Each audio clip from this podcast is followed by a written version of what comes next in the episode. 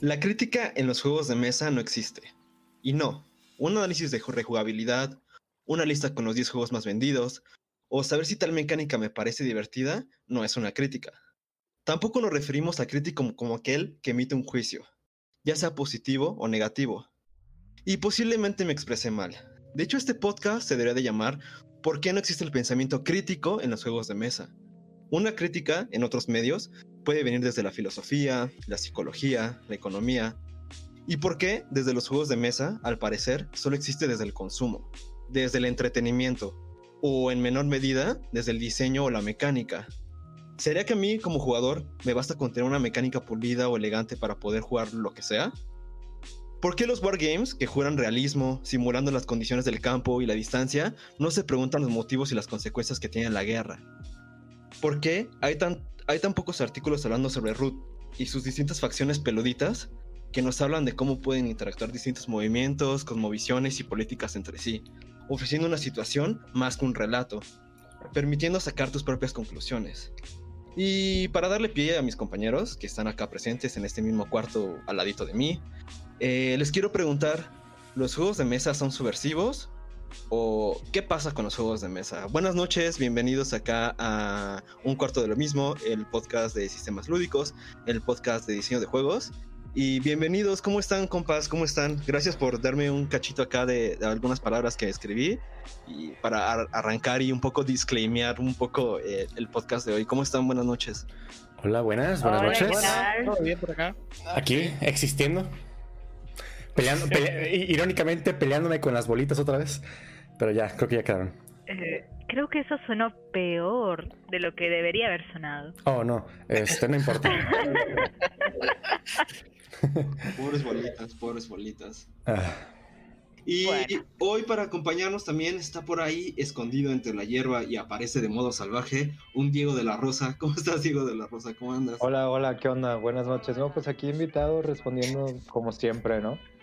Ah, esa, presentación pareció un Pokémon, por Diego. un, Pokémon, en, un Diego en estado salvaje aparece. Mejor estado salvaje que estado vegetal, diría yo. Oh, oh, ok. Pues eh, el día de hoy tenemos ya, como verán, un tema que eh, le vamos a dar vueltas. Eh, lo que yo les digo es que vamos a poner nuestras ideas al fuego y precisamente esto, ¿no? Vamos a rascar y vamos también a aclarar un poquito la, pregunta y a lo largo de, este, de estas dos horas, así que quédense, prepárense, tráiganse un cafecito, lo que les decía, ¿no? Y que Rafa, Rafa siempre me recuerda, abran sus proyectos que tengan, que estén haciendo de diseño, de, de diseño de juegos y a lo mejor mientras decimos algo se les ocurre algo y, y pues ya este no, no pierden tanto el tiempo escuchándonos y a lo mejor les inspira en algo o se cuestionan algo, que también es la, idea del día de hoy. Entonces, este, ¿qué onda? ¿Qué jugaron esta semana? ¿Qué hay esta semana que, jugar para...? Eh, yo lamentablemente no pude jugar. Es muy triste. Solamente jugué el lunes junto a los chicos, Stardew Valley, y los tuve de esclavos. Eso para mí lo, de siempre, vaya. Es suficiente. es hermoso. Lo usual. Eh, yo mucho no he jugado ah, nada nuevo, sino que estuve jugando algunas partidas en el Trackmania, hace algunas pistitas. Y sigo con el jueguito que tengo en el celular, ese de. que son puzzles con tubitos de ensayo para ir, para ir cambiando las, los distintos líquidos del lugar y tratando de acomodar todo. Juego simple, pero ahí está. Para algunos momentos donde no tengo mucho, no tengo muchas otras cosas que hacer, funciona. ¿Qué, ¿Qué onda, digo? ¿Qué? Ah, ah, yo, yo puedo... A ver, ¿quién, va? Yo puedo responder. Eh, pues yo, yo sí he estado jugando un par de cosas. Esta, esta semana particularmente empecé en la tercera parte del Tomb Raider para el PlayStation 4, ¿no? Esa ya es la tercera entrega como de la saga.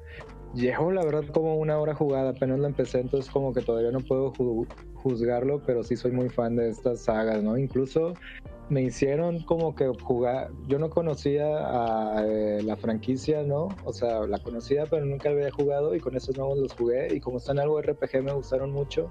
y me puso a jugar los viejos, porque también los puzzles me gustan mucho, ¿no? Estar encontrando cosas y así. Y, este, le tengo fe, le tengo fe. Este, y el Final Fantasy XII también. No, ah, no, ¿cuál? El, el 9, el 9, el 9. Así es. ¿Ya te lo este, acabaste? Lo estoy, no, hombre, lo estoy jugando como una hora al día porque la verdad sí he estado algo ocupado y quiero saborearlo. La verdad está muy padre, entonces como que sí soy bastante prudente al jugarlo, ¿no? Pero está muy, muy bonito, muy bonito. Desde que, desde que jugué, desde que me encontré como súper barato el Final Fantasy XV y me gustó un buen de que ah, quiero abrirme, decidí abrirme a los, a los Final Fantasy post 7, ¿no? Qué chido. Ajá. Qué, chido. ¿Qué, onda, Ángel? Este, ¿Tú qué, qué, jugaste? Yo he seguido jugando al poderoso Isaac del DLC 3 Ya empecé a llegar a una pared porque ya, los, ya llegan los personajes más complicados. Entonces, pues se pone muy difícil.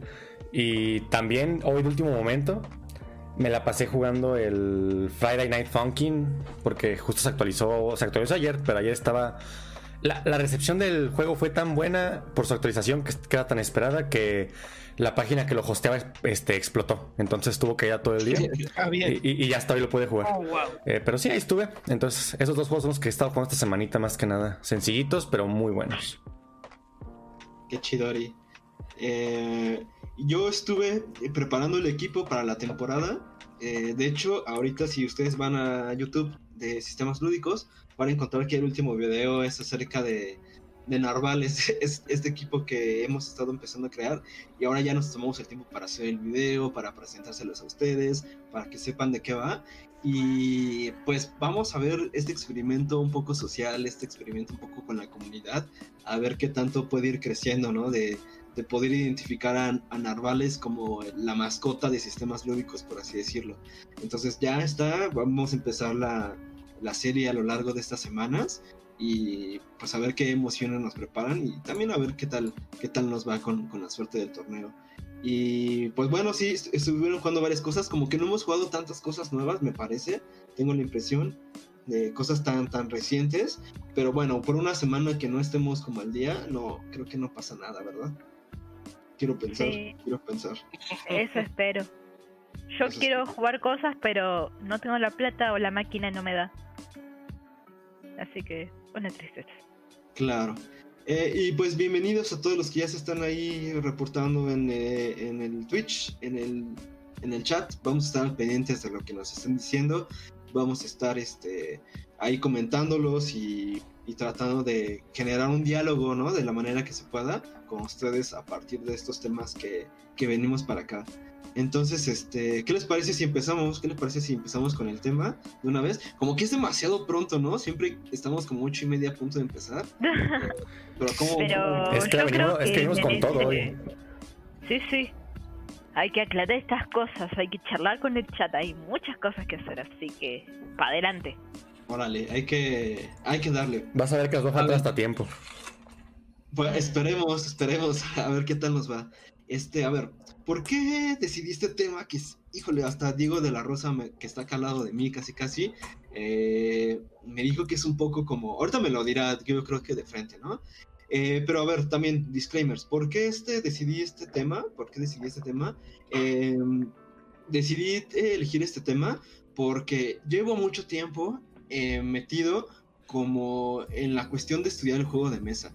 O sea, ya llevo aproximadamente tres años estudiando el juego de mesa y obviamente cuando tú estás estudiando algún medio, alguna cuestión este, ciertamente artística o de expresión creativa, eh, pues en el momento que tú estás no salen las, las, preguntas ni las respuestas.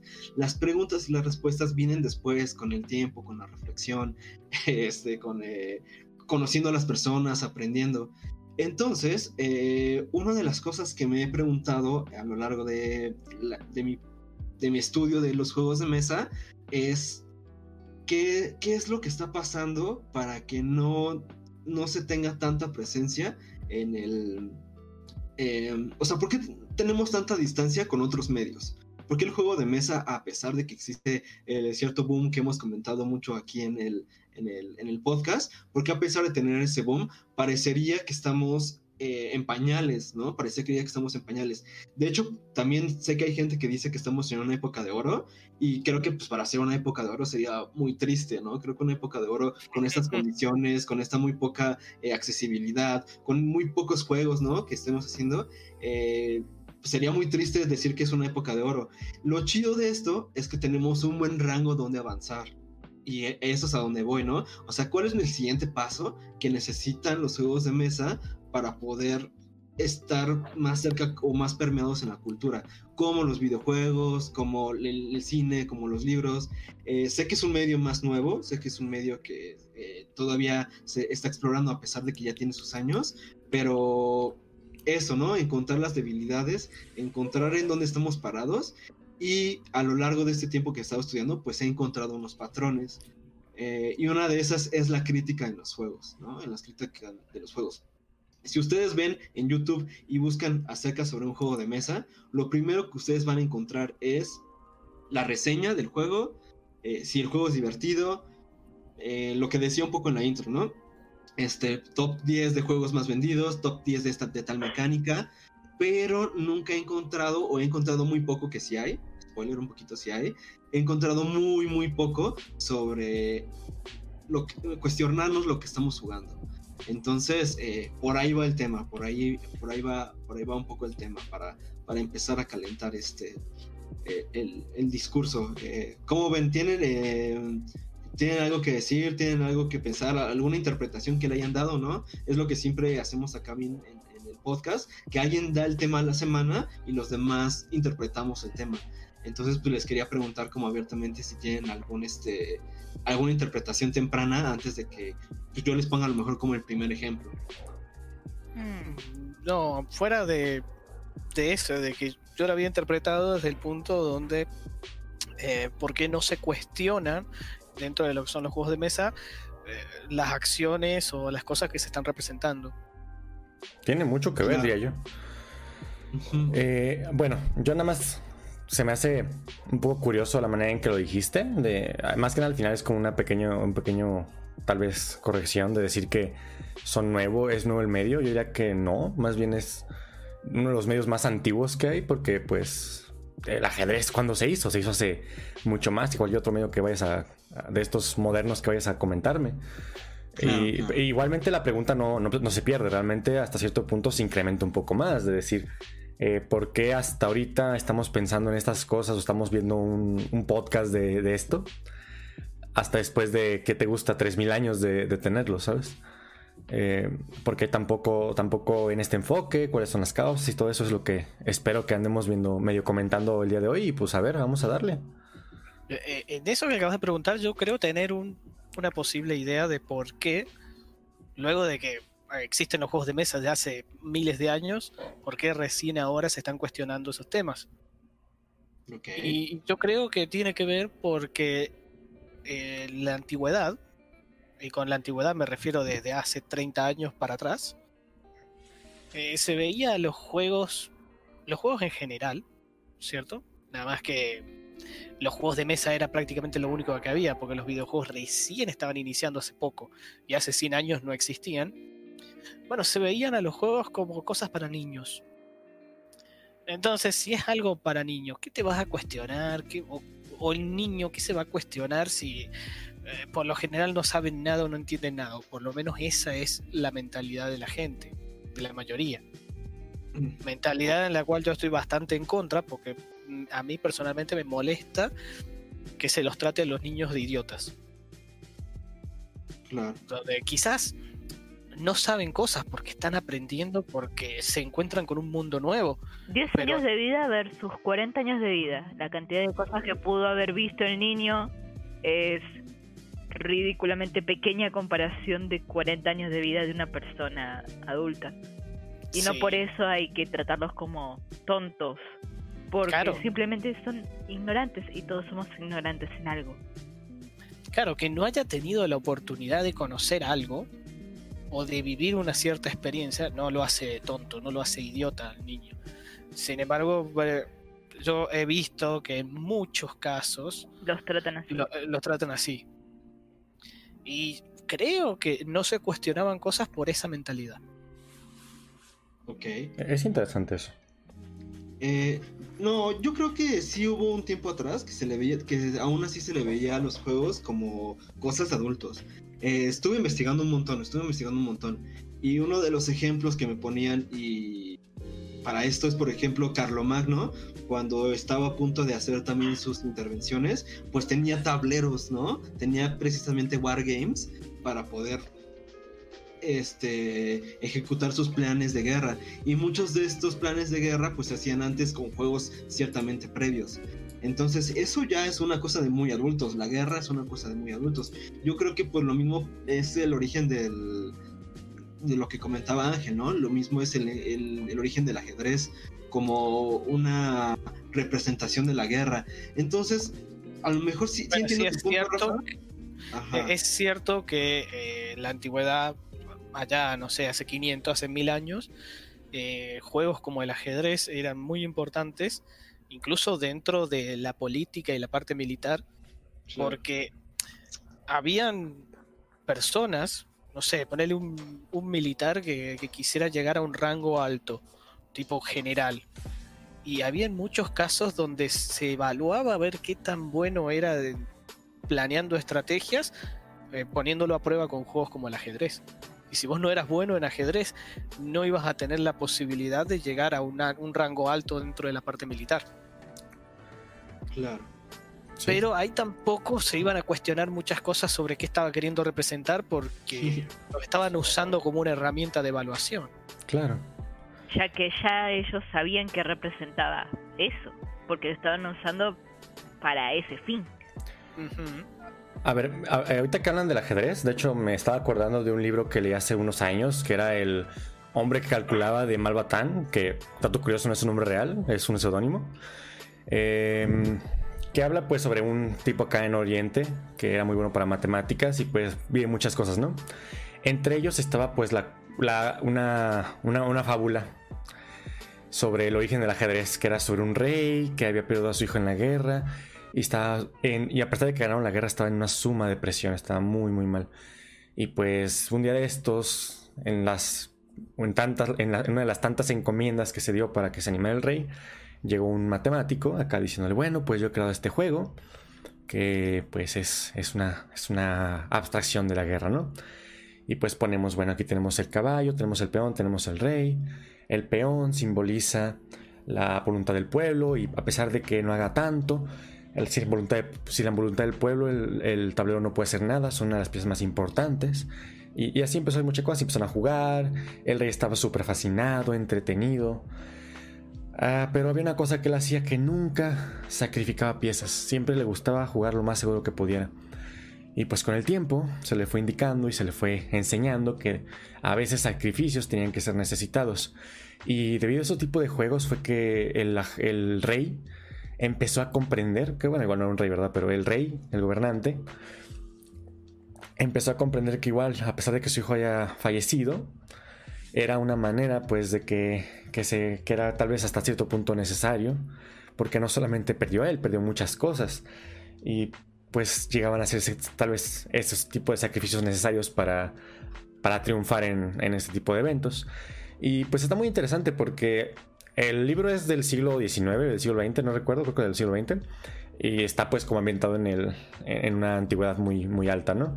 Y, está curioso porque ahí, a pesar de que puede que esté acá medio romantizando la guerra y cosas por el estilo, está como muy interesante cómo este, este matemático autor nos está describiendo el juego del ajedrez como una manera de catarsis de terapia para, para, una persona que perdió un ser querido. Y ahí se ve como que un tipo de, digamos, eh, cara que puede tener estos juegos de mesa de, de, adentrarnos en este mundo y en estas reglas y nos puede llegar a, a, comentar ciertas cosas. Y está muy interesante eso, que eso es como una pequeña prueba de que no es la cosa más, más nueva del mundo la crítica, solamente está bastante dispersada y cosas por el estilo. Pues es que eh, son representaciones, ¿no? Son representaciones que uh, al final, pues a pesar, ¿no? De que ser una historia tan abstracta, cómo eh, nos puede contar un montón de historias simplemente con, eh, con su contexto, ¿no? O, con lo que había detrás de, de, este juego, que hasta la fecha pues lo seguimos teniendo de referencia, ¿no? Entonces imagínense el poder que tiene, imagínense el poder que tiene eh, un juego para poder pasar en, a través del tiempo, ¿no? El Go, este, pues es todos estos juegos, ¿no? El, de, el de Mesopotamia, ¿no? Que también hay un juego ahí de, este, de, Mesopotamia, de China, como juegos tan antiguos han permeado en el, en el tiempo y han sobrevivido y cómo pues algunas, este, algunas obras pues hasta se han olvidado, ¿no? Y cómo estos juegos de mesa siguen ahí, este, presentes aún hoy en día. Entonces eso también habla de un poder, ¿no? De, un poder que tienen los juegos, no solo como entretenimiento, no solo como generación de cultura, sino también como, eh, eh, como eh, parte de la tradición, ¿no? Como parte de una tradición. Por ahí hablaba un poco que luego la palabra tradición, este se puede prestar para un, contexto negativo, ¿no? Eh, estas personas, ¿no? Que, por tradición matan o por tradición hacen este, algunas cosas, ¿no? Eh, su tradición les dicta esto pero también si lo vemos en una parte positiva, muchas veces la tradición en algunos pueblos o en, algunos sitios, la, tradición brinda pertenencia, la tradición brinda cultura, la tradición brinda otros elementos que nos ayuda a encontrarnos a nosotros como personas y como humanos. Y creo que el juego en general pues tiene mucho este poder, ¿no? De poder generar eh, comunicación a través de las décadas. Y creo que por eso eh, tiene un poder más grande que simplemente preocuparse una crítica de, ¿no? De, cuánto cuesta un juego, ¿no? De, enfocado en, cuánto cuesta un juego. Y nos estamos como perdiendo de cosas bien interesantes simplemente por pensar en el beneficio eh, económico que podremos llegar a tener a través de, de comprar un, un, juego de mesa. Entonces, este, por, por ahí va una, una pequeña un, pequeño disclaimer. ¿Cómo, cómo ven? sí, por el, lado económico yo entiendo, eh, yo, que hasta muy recientemente he tenido como el eh, contacto con, con, como el detrás de escenas de, los juegos de mesa, he notado que definitivamente es como eh, un, factor muy notorio eso de que es muy en, como tiene un enfoque muy de negocios, ¿no? Incluso ya ves que en el Mega XP se llama, en la uh de juegos de mesa, fuimos a varios como presentaciones y así, y todos se, todos se decían de cómo hacer un juego exitoso, ¿no? Pero y como mecánicas funcionales y que de que el enfoque que debe de tener para ser exitoso, pero, eh, y ahí como consecuente había como que obviamente debe de tener como que buenos visuales y así, pero no había como una, en esos tonos no había como, no había como mucho pensamiento detrás de, por ejemplo, esos, esos tonos, ¿no? De que la historia que cuenta solo debe ser funcional para las mecánicas y no se intenta en realidad contar una historia, como habíamos platicado, como subversiva y precisamente como esa onda de que se está buscando tener una empresa eh, exitosa y lo entiendo perfectamente, ¿no? Porque después detrás es como un oficio, ¿no? De, después de todo es un oficio, ¿no? Entonces lo que tú quieres es eh, vivir de él, ¿no? Entonces, y es como un, un, mercado tan, tan pequeño y tan especializado que supongo que no te da el lujo de, de salirte mucho de la corriente, yo creo, ¿no? No sé. Órale. De hecho, de hecho es, un punto, es, un punto, es un punto súper bueno, ¿no? Porque, por ejemplo, aquí nos han llegado a comentar en, en sistemas de repente los, los editores, ¿no? De que tenemos es, por ejemplo la historia de Love Letter, ¿no? De que era un juego hecho, de bueno, es un juego hecho por un japonés, que era pues la típica carta de amor que se dan para declararse y todo eso. Y pues ya estando en la editorial le dijeron, no, pues está muy bien, vamos a cambiar la temática. Y, este, está, está interesante porque nuevamente dentro de ese negocio se está dando pues una prioridad a la temática, al sistema jugable, a las mecánicas puras sin realmente ver, tratar de dar como un contexto o algo por el estilo.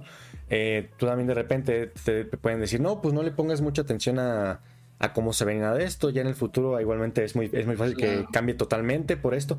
¿Y qué pasa si igualmente tú estás usando la temática para comunicar algo? ¿Quién sabe? O sea, ahí obviamente pues son razones, ¿no? Tienen que, tiene que hacerse por algo, por algo se hace de esa manera, no, no, no, dudo eso, pero, pero llega a pasar y es como muy interesante eso de como cuál es tu visión como diseñador y que de repente lleguen y no, pues funciona más de, más de más con otra temática, vamos a cambiar todo esto y, y es así como de, ah.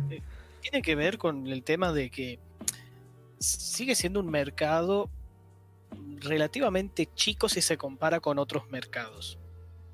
Eso hace que, a ver, uno puede lanzar un videojuego y si tuvo la suficiente publicidad y, tenés la fama previa, capaz que vendés, no sé, un millón de copias en horas. O sea, en pocas horas capaz que ya tenés un millón de descargas de ese videojuego. Mientras que en un juego de mesa es muy raro que se logre semejante cantidad. Y si encima te pones a plantear temáticas o cosas que sean difíciles de digerir por la gente común, por la mayoría, sino que te vas a apuntarle a personas muy específicas que dicen, no, mira, esta persona va a entender lo, filosóficamente poderoso que es la temática del juego y qué sé yo, y es como, bien, sí, perfecto, eh, tu juego se va a vender como mucho a 100 personas de todo el mundo. No va a haber editorial que le interese, pero nadie.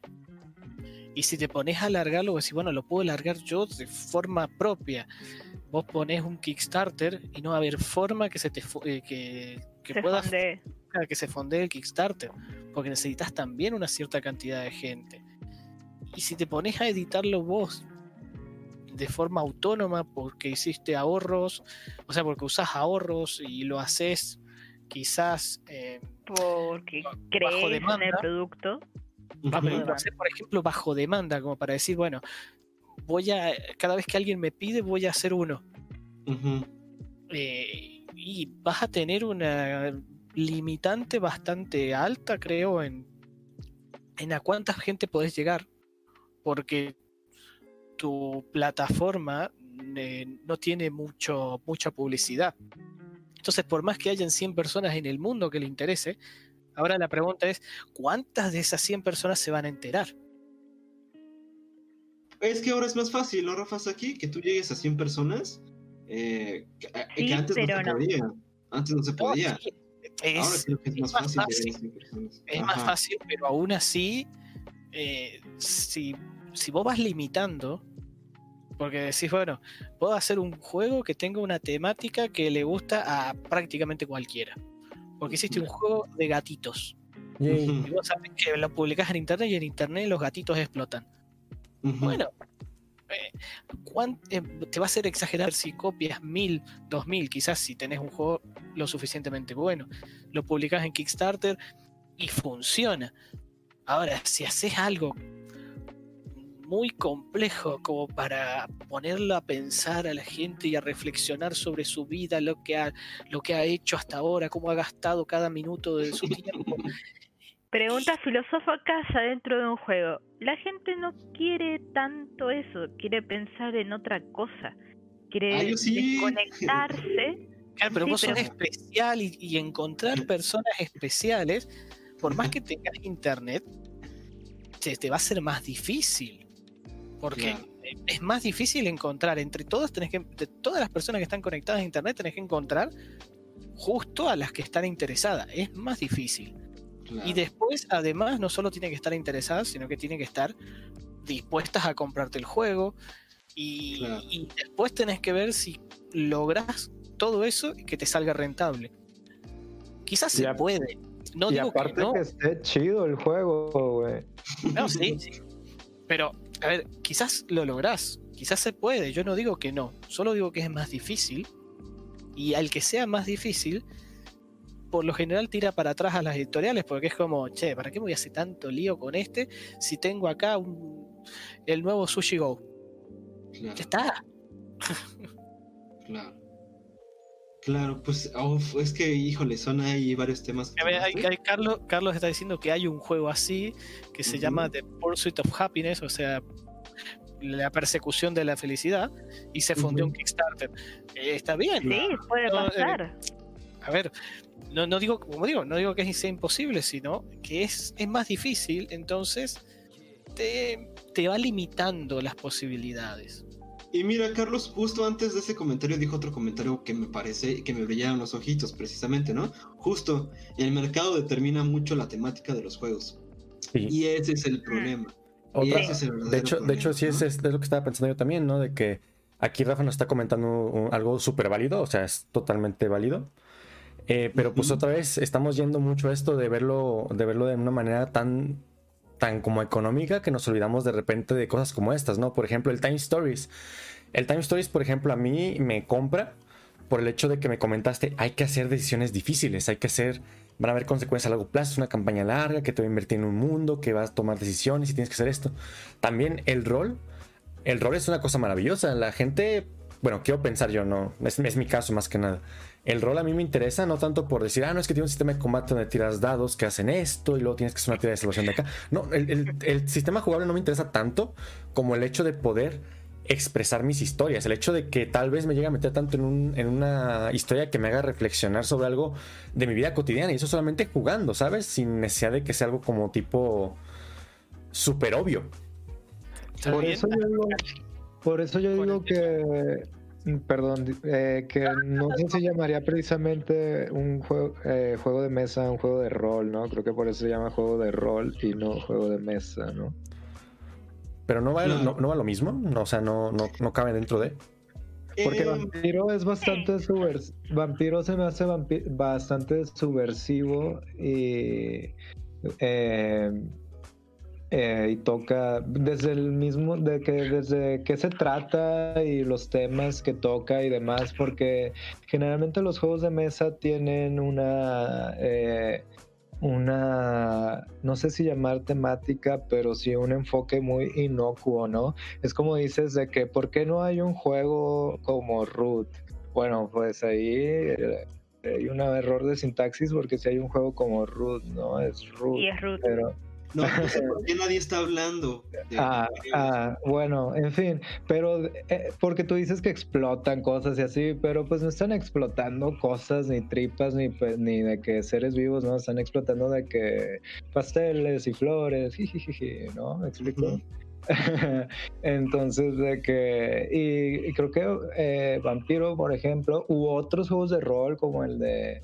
Eh, a ese de Lovecraft y así, ¿no?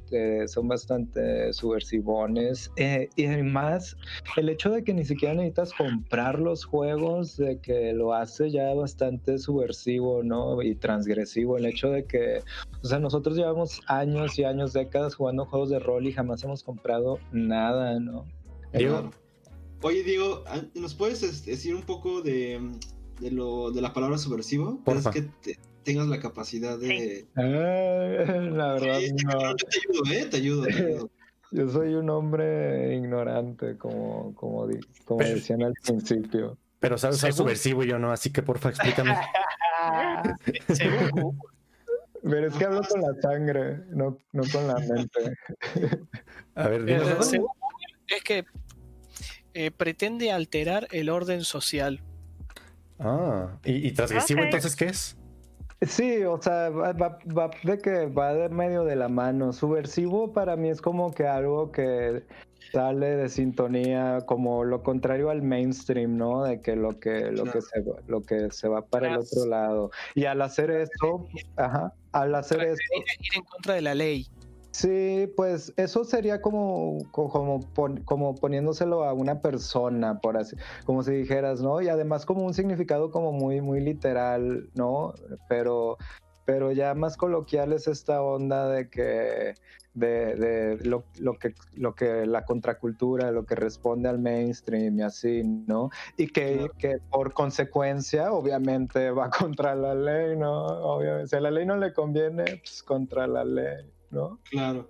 Eh, eh, pues a mí me gusta decir un poco que es como eh, el espíritu punk, ¿no? O sea, algo que es un poco punk en cuanto a su mecánica, en cuanto a su estética, en cuanto a lo que quiere, a lo a desentonar, ¿no? Con lo que está en la regla común, pues yo podría ver también como una algo subversivo. Entonces, como para dejarlo un poquito claro, ¿no? Por si alguien ahí, este, medio le causa la palabra, creo que también no, no se tiene que tomar de, de, forma tan literal, ¿no? Como de, ay, contra la ley, pues a lo mejor puede ser contra la ley de tu casa, ¿no? Contra la ley económica, entonces no, no, no puede ser precisamente una, una ley, no, pues para darnos una idea en general. Medio contracorriente, eh, pues, ¿no? Contracorriente, contracorriente creo que es la, la, la palabra. Eh, retomando que no, no, no, no, terminé mi comentario completo de lo del mercado determina mucho la temática de los juegos. Y luego contesta Gato, Gato Lee con sus excepciones, por ejemplo, los autores consolidados, ¿no? Este, nos hace pensar que también los autores consolidados. Pues mira, es que también cuando de repente sale el título de una empresa, de una empresa grande, pues siempre, siempre, siempre su motivación, siempre su motivación va a ser lo económico. Entonces, más allá, ¿no? De, hecho, es lo que decía un poco ahí este Ángel, precisamente, ¿no? Siempre que tú vas a llevar un juego a una editorial, el consejo primero que nos dan, lo primero que nos dicen es quítale todo, nada más entréganos la mecánica. Es lo que nos interesa, nosotros vamos a saber cómo venderlo. Sé eh, que en todo esto hay escala de grises, ¿no? Hay empresas que lo tendrán más, algunos menos. Siempre hay que verlo aquí con su con matices, ¿no? Con el gradiente de, opciones que hay. Entonces sí, no, no porque digamos que, el mercado, eh, las mecánicas están dictadas por el mercado, significa que el 100%. Pero obviamente, como son el mercado, son los productos más visibles, son los que están dominando ahorita el mercado, pues claro que, claro que ponen una, una forma, ¿no? De hecho, eh, tienen ciertos parámetros para calificarte que un juego es bueno y es algo que yo siempre cuestiono mucho porque esos parámetros van a ser los definitivos para que tú puedas presentar. Eh, por una parte se respeta, ¿no? Que todos los juegos y que todas las editoriales tengan una línea editorial y eso pues ciertamente les puede brindar eh, identidad, ¿no? Cada tipo de empresa tendrá el tipo de juegos que hace, pero pues también eso mismo como están en la corriente principal, que precisamente ahorita hablábamos de eso, pues permite, no permite que nuevos modelos o nuevas ideas de generar juegos de mesa fluctúen de una forma más libre. Entonces, este, eh, pues es lamentable, ¿no? Además, pues acuérdense que siempre el, mercado o el capital, pues hace todo un poco más sin sentido, más chafa, ¿no? Eh, no, necesariamente, ¿eh? le quita el juguito, le quita lo, ¿Sabes por qué? A ver, a ver, ¿por qué? Porque, a ver, vos tenés. Eh, a ver, lo que hace el, capitalismo en general o y las empresas que van y generan productos para satisfacer las necesidades o demanda de la gente, Ajá. es que, bien, si tenés demandas, en este caso de juegos chafa, como decías, simplones, parties de gatitos, vas a tener un montón de empresas que se van a, a, poner todos sus esfuerzos en generar ese tipo de juegos porque saben que van a vender más. Claro. Pero al mismo tiempo van a empezar a aparecer personas que se que cuestionen esto y que digan, che, ¿por qué no hay un juego que te haga pensar y reflexionar sobre tu vida? Eso va a generar que eventualmente aparezca una empresa o alguien que diga, yo voy a hacer juegos para esta gente. Cosa de que esas personas ya sepan a dónde tienen que buscar y prácticamente monopolizar ese mercado, el mercado de juegos de autor eh, así súper delirantes y profundos y punk y, todo, lo que vos quieras. y Pink Floyd. va a aparecer y eso también es parte del mercado, del capitalismo y todo eso. Y se va a desarrollar, tarda su tiempo. Es como cuando aparecieron los primeros autos, me imagino. Al principio, antes era todo monopolizado por caballos. Todo el mundo quería caballos. Y de repente hubieron un par de visionarios que dijeron, uy, funciona mejor el auto. Pero que anda tres No, de hecho no y no funcionaba mejor. No funcionaba mejor, al principio no.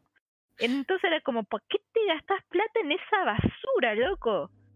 Y no, no, esto, esta es la posta. Es como los juegos que te hacen reflexionar de acerca de vos mismo y todo eso, dicen, ¿qué carajo es eso? Eso no se va a vender. Pero las cosas evolucionan y por hoy no nos podemos imaginar siquiera volver al pasado y tener que usar caballo. Caballo. Perdón. No, déjala, déjala, oye, no. Suena, no, suena bien padre y me gusta mucho, eh, como dicen caballo. Eh, Y- y Pero es eso va a ocurrir. de- Eso es natural. Voy a decir, Claro. es muy particular de una zona de Argentina. Bueno. Ni siquiera de todo. Eh, Va- vamos a lo mismo un Eh, poquito aquí. Este, no me entonces, mandes frente, po. eh, aquí vamos un Ah, poquito a lo mismo, ¿no? sí. Aparte de que Gato nos dice que pues eso es la excepción y no la media, y pues es, es la verdad. Eh, Ah, bueno, pero todo inicia, Sí. todas las revoluciones, los cambios, todo inicia desde la excepción. Claro, Sí. son tendencias que se van creando, ¿no? Si Eh, fuera lo, fuera lo estándar, lo normal, ahora seguramente nos estaríamos hablando y quejando de que por qué no hay juegos chafa.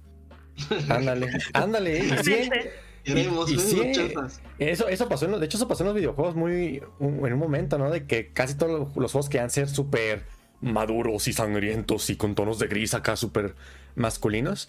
Y de repente nos salen con juegos tipo Hearthstone acá súper de, súper de relax y pues a gente le encanta, o el Stardew Valley incluso. Y entonces, este, pues se va llegando a, a esa diversidad más bonita, ¿no? Eh, Entiendo, pero aquí también vamos a lo mismo más o menos. Este, nuevamente, tanto tiempo que tenemos con juegos de mesa.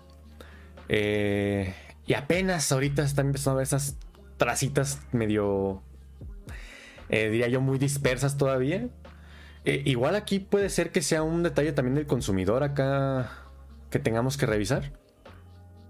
Puede Quizás. ser, como también puede ser porque no hace mucho, eh, porque si bien sí, hace 5.000 años hay, se han descubierto juegos de hace 5.000 años, pero recién ahora, hace poco, que a los juegos se les pone temática. Antes eran todos abstractos. Si vos te vas a los juegos de los vikingos, si vas inclusive el ajedrez. Yo la primera vez que conocí el ajedrez para mí Las era, o las damas, para mí ¿Qué es eran juegos atemáticos. Y a- después, cuando entré al tema de los juegos, me comentaron toda la historia detrás de eso y cómo es que en realidad representa una guerra, esto, lo otro.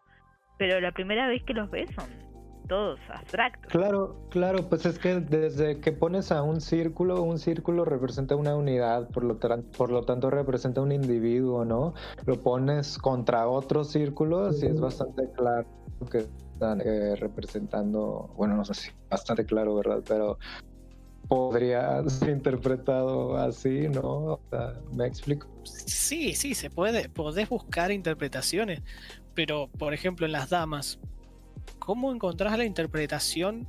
Una interpretación que sea, no sé, interesante. Si lo que tenés, tenés circulitos, que uno puede decir, bueno, cada circulito representa una unidad, una persona. Pero, ¿por qué? ¿Por qué tiene que saltar por encima de otro para comerlo? Y en ¿Es una diagonal. rana? En, y en diagonal, o sea, es como, ¿dónde está ahí? Pues es una Pero-.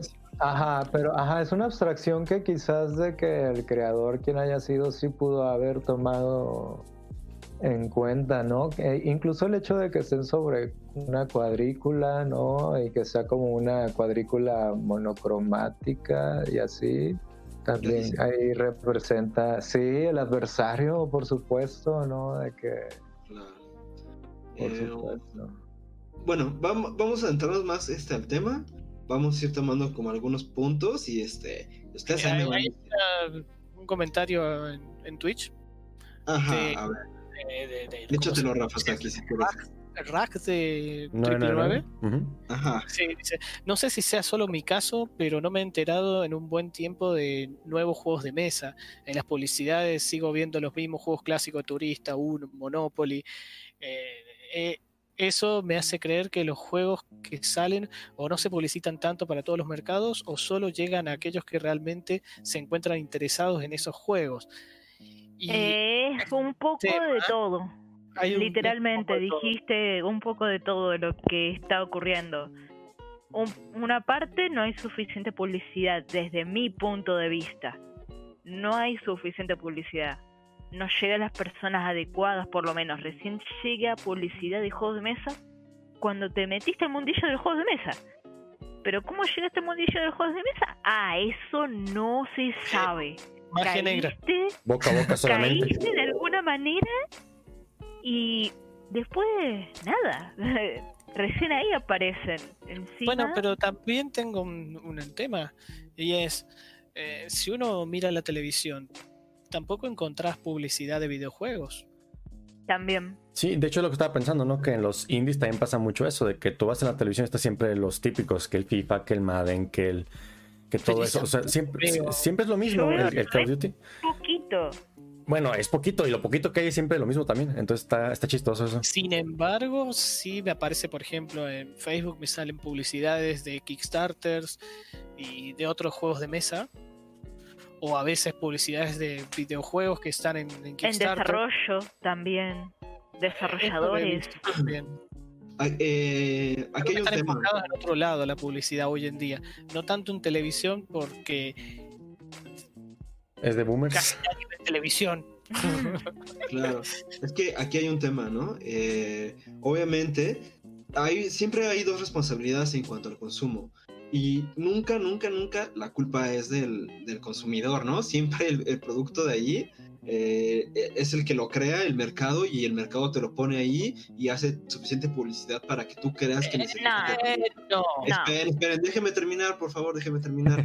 Esta es una parte de una responsabilidad. ¿no? Esa es una parte de la responsabilidad. La siguiente responsabilidad, que es aquí donde yo voy en los juegos de mesa, es que tú tienes que hacerte tu propio criterio para poder encontrar este tipo de juegos de mesa. Estos juegos de mesa no están en la superficie. Este juego de mesa están en los circuitos, en el nicho. Entonces, hay una responsabilidad doble. Una con el mercado que todo el tiempo nos está bombardeando. De hecho, el mercado está diseñado, ¿no? Para crearnos estas necesidades de, consumir. Y no solo juegos de mesa, ¿no? Cualquier cosa. Eh, y viene otra responsabilidad, nosotros como consumidores, de alguna forma, poder decir qué es si realmente eso que el mercado me está dando es lo que yo necesito, ¿no? Eh, saber si es lo que yo quiero. Entonces ahí viene una doble responsabilidad. Pero en los juegos de mesa sí tengo que decir que tú tienes que buscarle. Igual en la música y en las películas, en el cine, en los cómics. Creo que sí tenemos ahí una responsabilidad nosotros como consumidores de encontrar las mejores, este, los mejores juegos. Entonces, sí hay juegos de nueva, juegos de mesa nuevos, creo que sí hay chidos, no hay que buscarle. Eh, creo que cada año sale un par muy nuevo. Entonces, este, pero es cuestión de rascarle. A lo mejor un par pueden ser muy pocos para, para comparándolo con el videojuego, pero sí hay doble responsabilidad en lo que está dándonos el mercado y lo que nosotros le estamos exigiendo, ¿no? Ahora sí, eh, interrúmpanme, qué pedo, a ver, qué, qué, qué- No, no, yo te iba a decir de que. A ver, vos estás diciendo de que la culpa nunca es del consumidor porque en realidad el producto lo hace otro y, y te bombardea con publicidad. Y te voy a decir que no, no es así. Porque si yo no quiero un tipo de producto, vos podés poner mil millones de publicidad que no lo voy a comprar. Acá pasa mucho que no tiene que ver con juegos, o cambia, bien cambio completamente de tema pasa mucho de que se queja la, la gente de que cómo puede ser que pas- sigan pasando Showmatch, que es un programa de tele de esto de... Bueno, Farándula. de- de farándulas y boludeces. ¿Por qué no en lugar de eso ponen algo educativo para los chicos en lugar de esas cosas que solo destruyen la cabeza de la gente? Y vos ves Los los números y de repente ponen, ah, inicia el showmatch y tiene 30 puntos de rating, 40 puntos de rating, que es una guasada porque es como el pico de lo máximo que, de lo máximo que se ve en la televisión argentina. O sea, se- hay, quien, hay quienes se quejan de por qué muestran eso en lugar de algo educativo y porque la gente lo quiere ver. Porque hay programas educativos y los programas educativos lo ven tres personas, que debe ser el que lo hizo, el hermano y la madre. Y nada más. Entonces, Y seguramente juegan juegos de mesa esos tres. Ándale. ¿dónde están los incentivos para seguir haciendo más programas educativos? En cambio, pones los otros y de repente lo ven tantas millones de personas que agarran y te venden una publicidad de 5 segundos por millones de dólares. Les Pero, rinde. Pero es que estas familias, güey, ya vienen de tiempo atrás condicionadas a través de un sistema que durante mucho tiempo ha generado que nosotros tengamos esta necesidad. O sea. Pero. Viene desde más atrás, Rafa, ¿no? Si nos vamos más atrás, todavía más atrás, tenemos una tradición de alineación, ¿no? Tenemos una tradición. Y, güey, ustedes díganme, ¿no? También en Argentina la pasaron muy mal, güey, ¿no? entonces, este. Tú, pues, este, con las dictaduras y esta cuestión, ¿no? Eh, en todos lados, ¿eh? Y en todos este, lados, por eso te digo, o sea, en todas partes la hemos pasado muy mal, pero no crean que, te, o sea, no puedo hablar de esto porque yo no estaba vivo cuando. Yo no, no. Yo tampoco estuve vivo cuando este. No puedo opinar. Pero he escuchado. Yo estuve vivo cuando las células se separaron, güey, y, el Big Bang se creó, güey, pero puedo hablar de ello sin pedos. Entonces, este, bueno. No, lo que voy es que he hablado con personas y tengo. Me han dicho opiniones tan diversas. Claro. Sí, sí, no puedo depende de qué. Sí. Depende de quién te hable. ¿Cuántos ideas al fuego, Rafa? Échalas, échalas, sin miedo, sin miedo. Ah, pero esto no viene al pedo, güey. igualmente esto, esto que hablas del mercado y todo eso, eh, yo sí entiendo esto, yo sí entiendo esto de que pues el mercado es una entidad acá muy arriba de, pues el consumidor común y tiene mucho poder y eso. Pero pues también voy a apoyar aquí a, Rafa y Yuli diciéndonos que pues uno como consumidor también tiene el poder de hacer las cosas al final de cuentas. Es, muy, es muy fácil que te pongan ese sentimiento de escasez o de que no vales nada si no tienes tal cosa o así. Es muy fácil, o sea, es muy fácil que pase eso.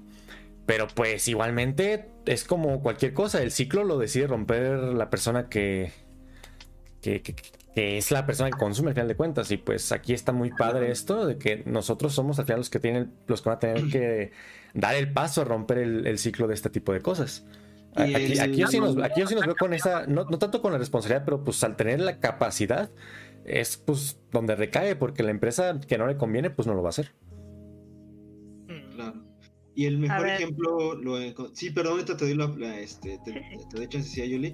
El mejor ejemplo lo vimos ayer, ¿no? En la cuestión esta de la Superliga, como los fans, a pesar de que estos dueños tienen muchísimo, muchísimo dinero, como al final los fans de los equipos, el pueblo, fueron los que decidieron, ¿no? Al final sí hay una línea muy fuerte de, que nos marca el consumo, sí hay una línea muy fuerte que viene desde arriba, pero los que decidieron todo el problema fueron eh, los fans, ¿no? La, afición. Entonces también, yo creo que si se aplicó allá, se puede aplicar acá. Este, perdón, Yuli, perdón, una disculpa, Yuli.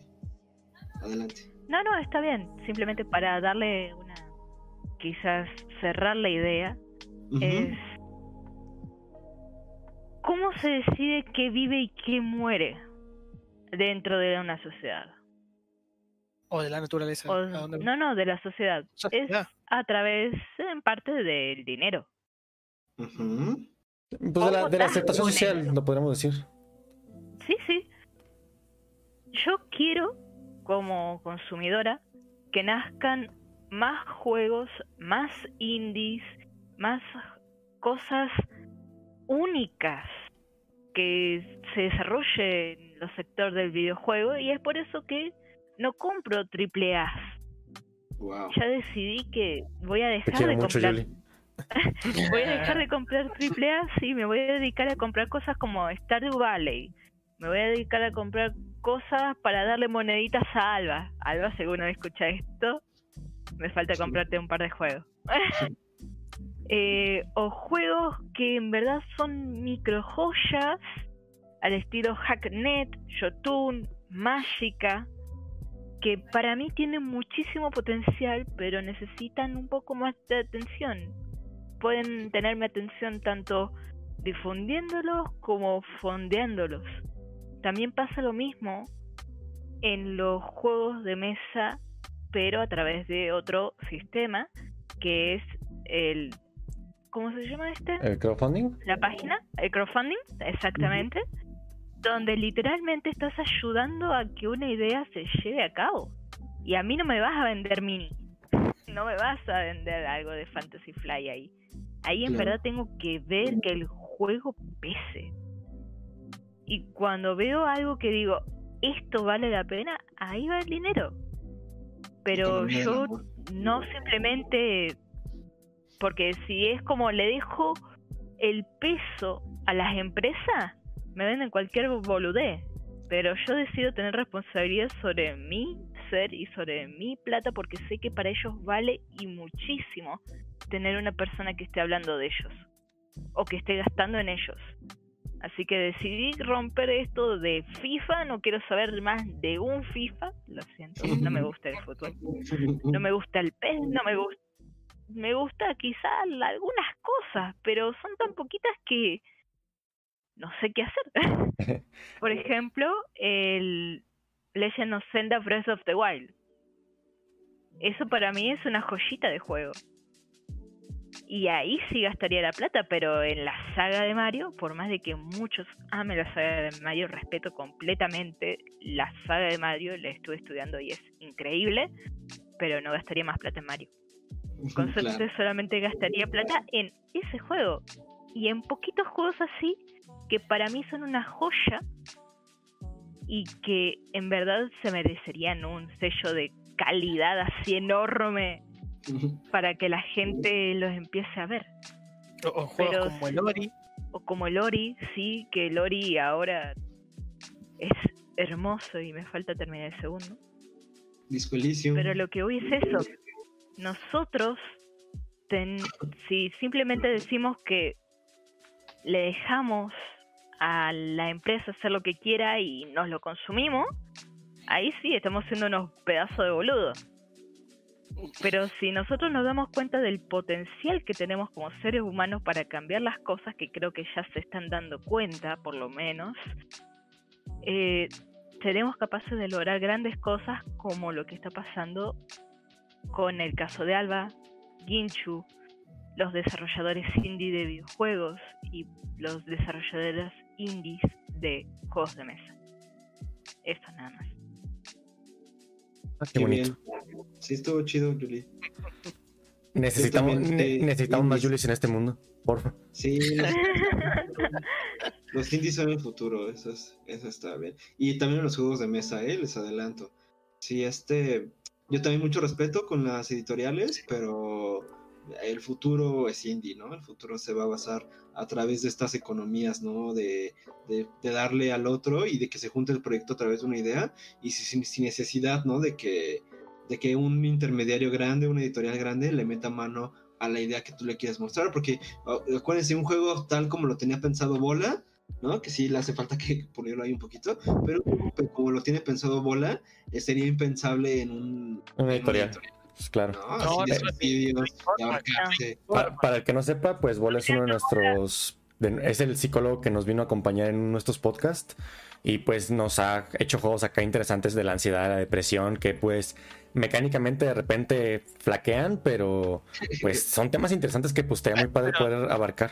Flaquear, flaquear, es, flaquear es un término, eh, ¿cómo se dice? Eh, ¿Cómo se diría? Como bajo Mm, perdón, perdón, perdón. Prosigan, prosigan. Igual, bajo cualquier cosa que me digas. Perdón, perdón.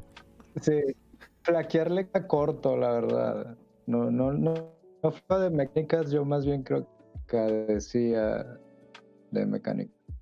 ¿No? Pues está, es un ejemplo, está aprendiendo, ¿no? Está ahí. Le falta el tema también es que los dos juegos que vimos de él eh, no tenían ningún tipo de testeo, fue la primera vez que se, que se ponían en mesa y se ponían a jugar.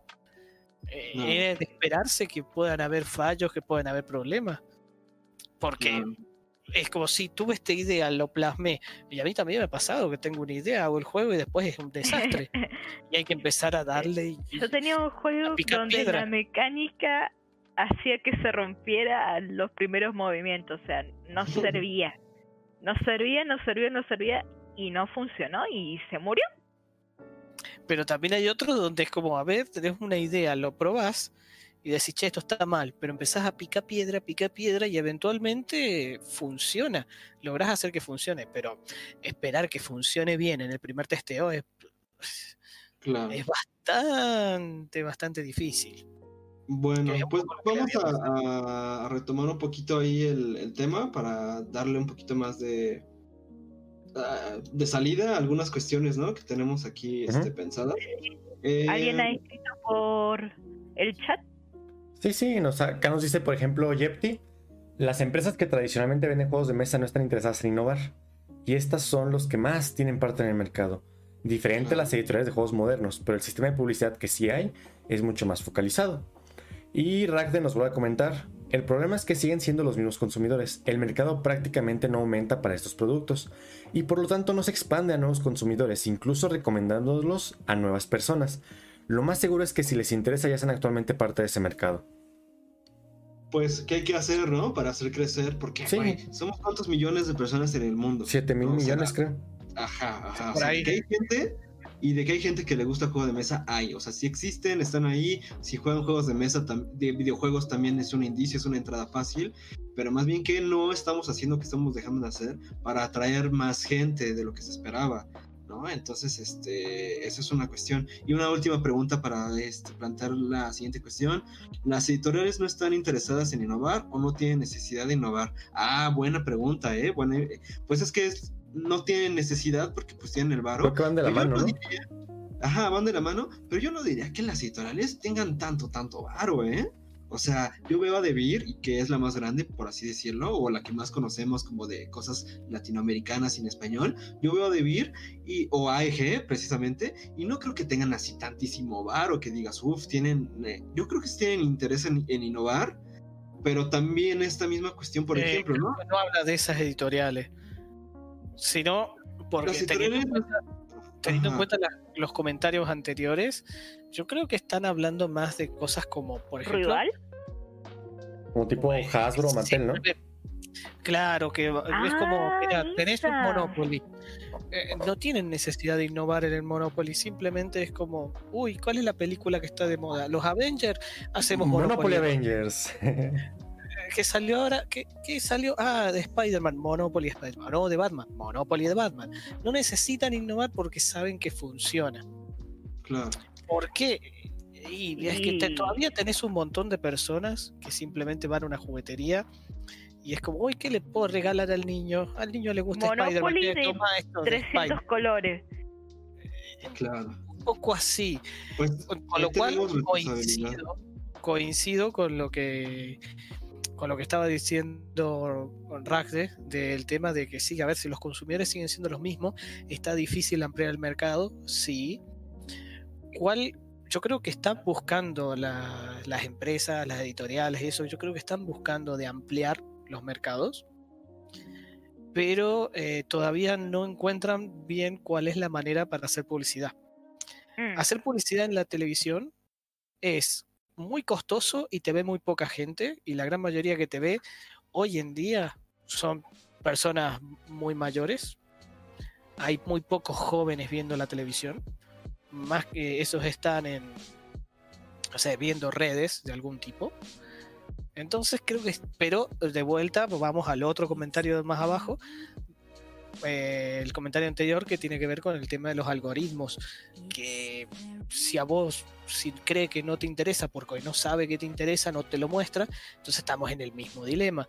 Así que para mí están explorando temas experimentando. están experimentando. Pero que le... van consiguiendo más mercado, pero va lento el tema porque, bueno, justo estamos en un cambio tecnológico.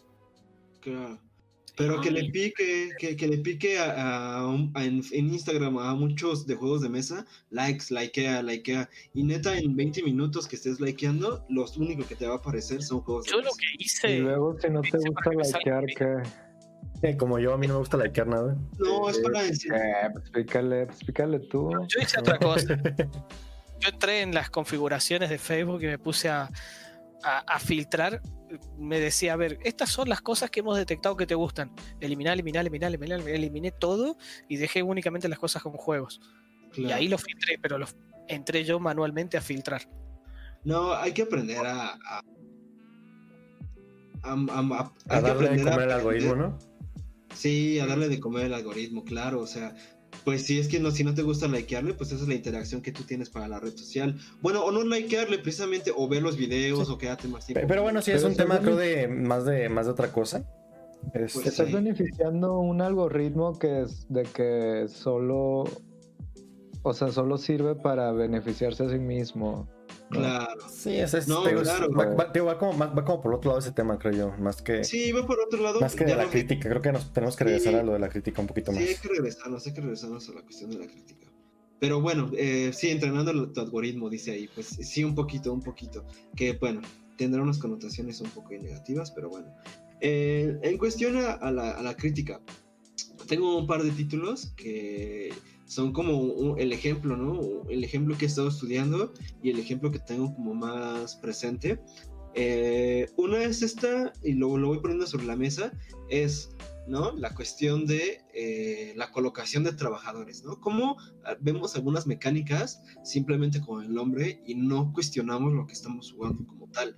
Eh, el mejor ejemplo que tengo como, y que a mí me explotó la cabeza la primera vez que lo vi, eh, las primeras veces que yo estaba intentando entender juegos, pues jugaba juegos de mesa y se me hacían entretenidos y se me hacían con mecánicas muy interesantes, pero la primera vez que jugué Agrícola, entendí así totalmente el potencial que tiene el juego de mesa para poder causarte o para poder mandarte un mensaje a través de la mecánica, a través de lo que estamos jugando.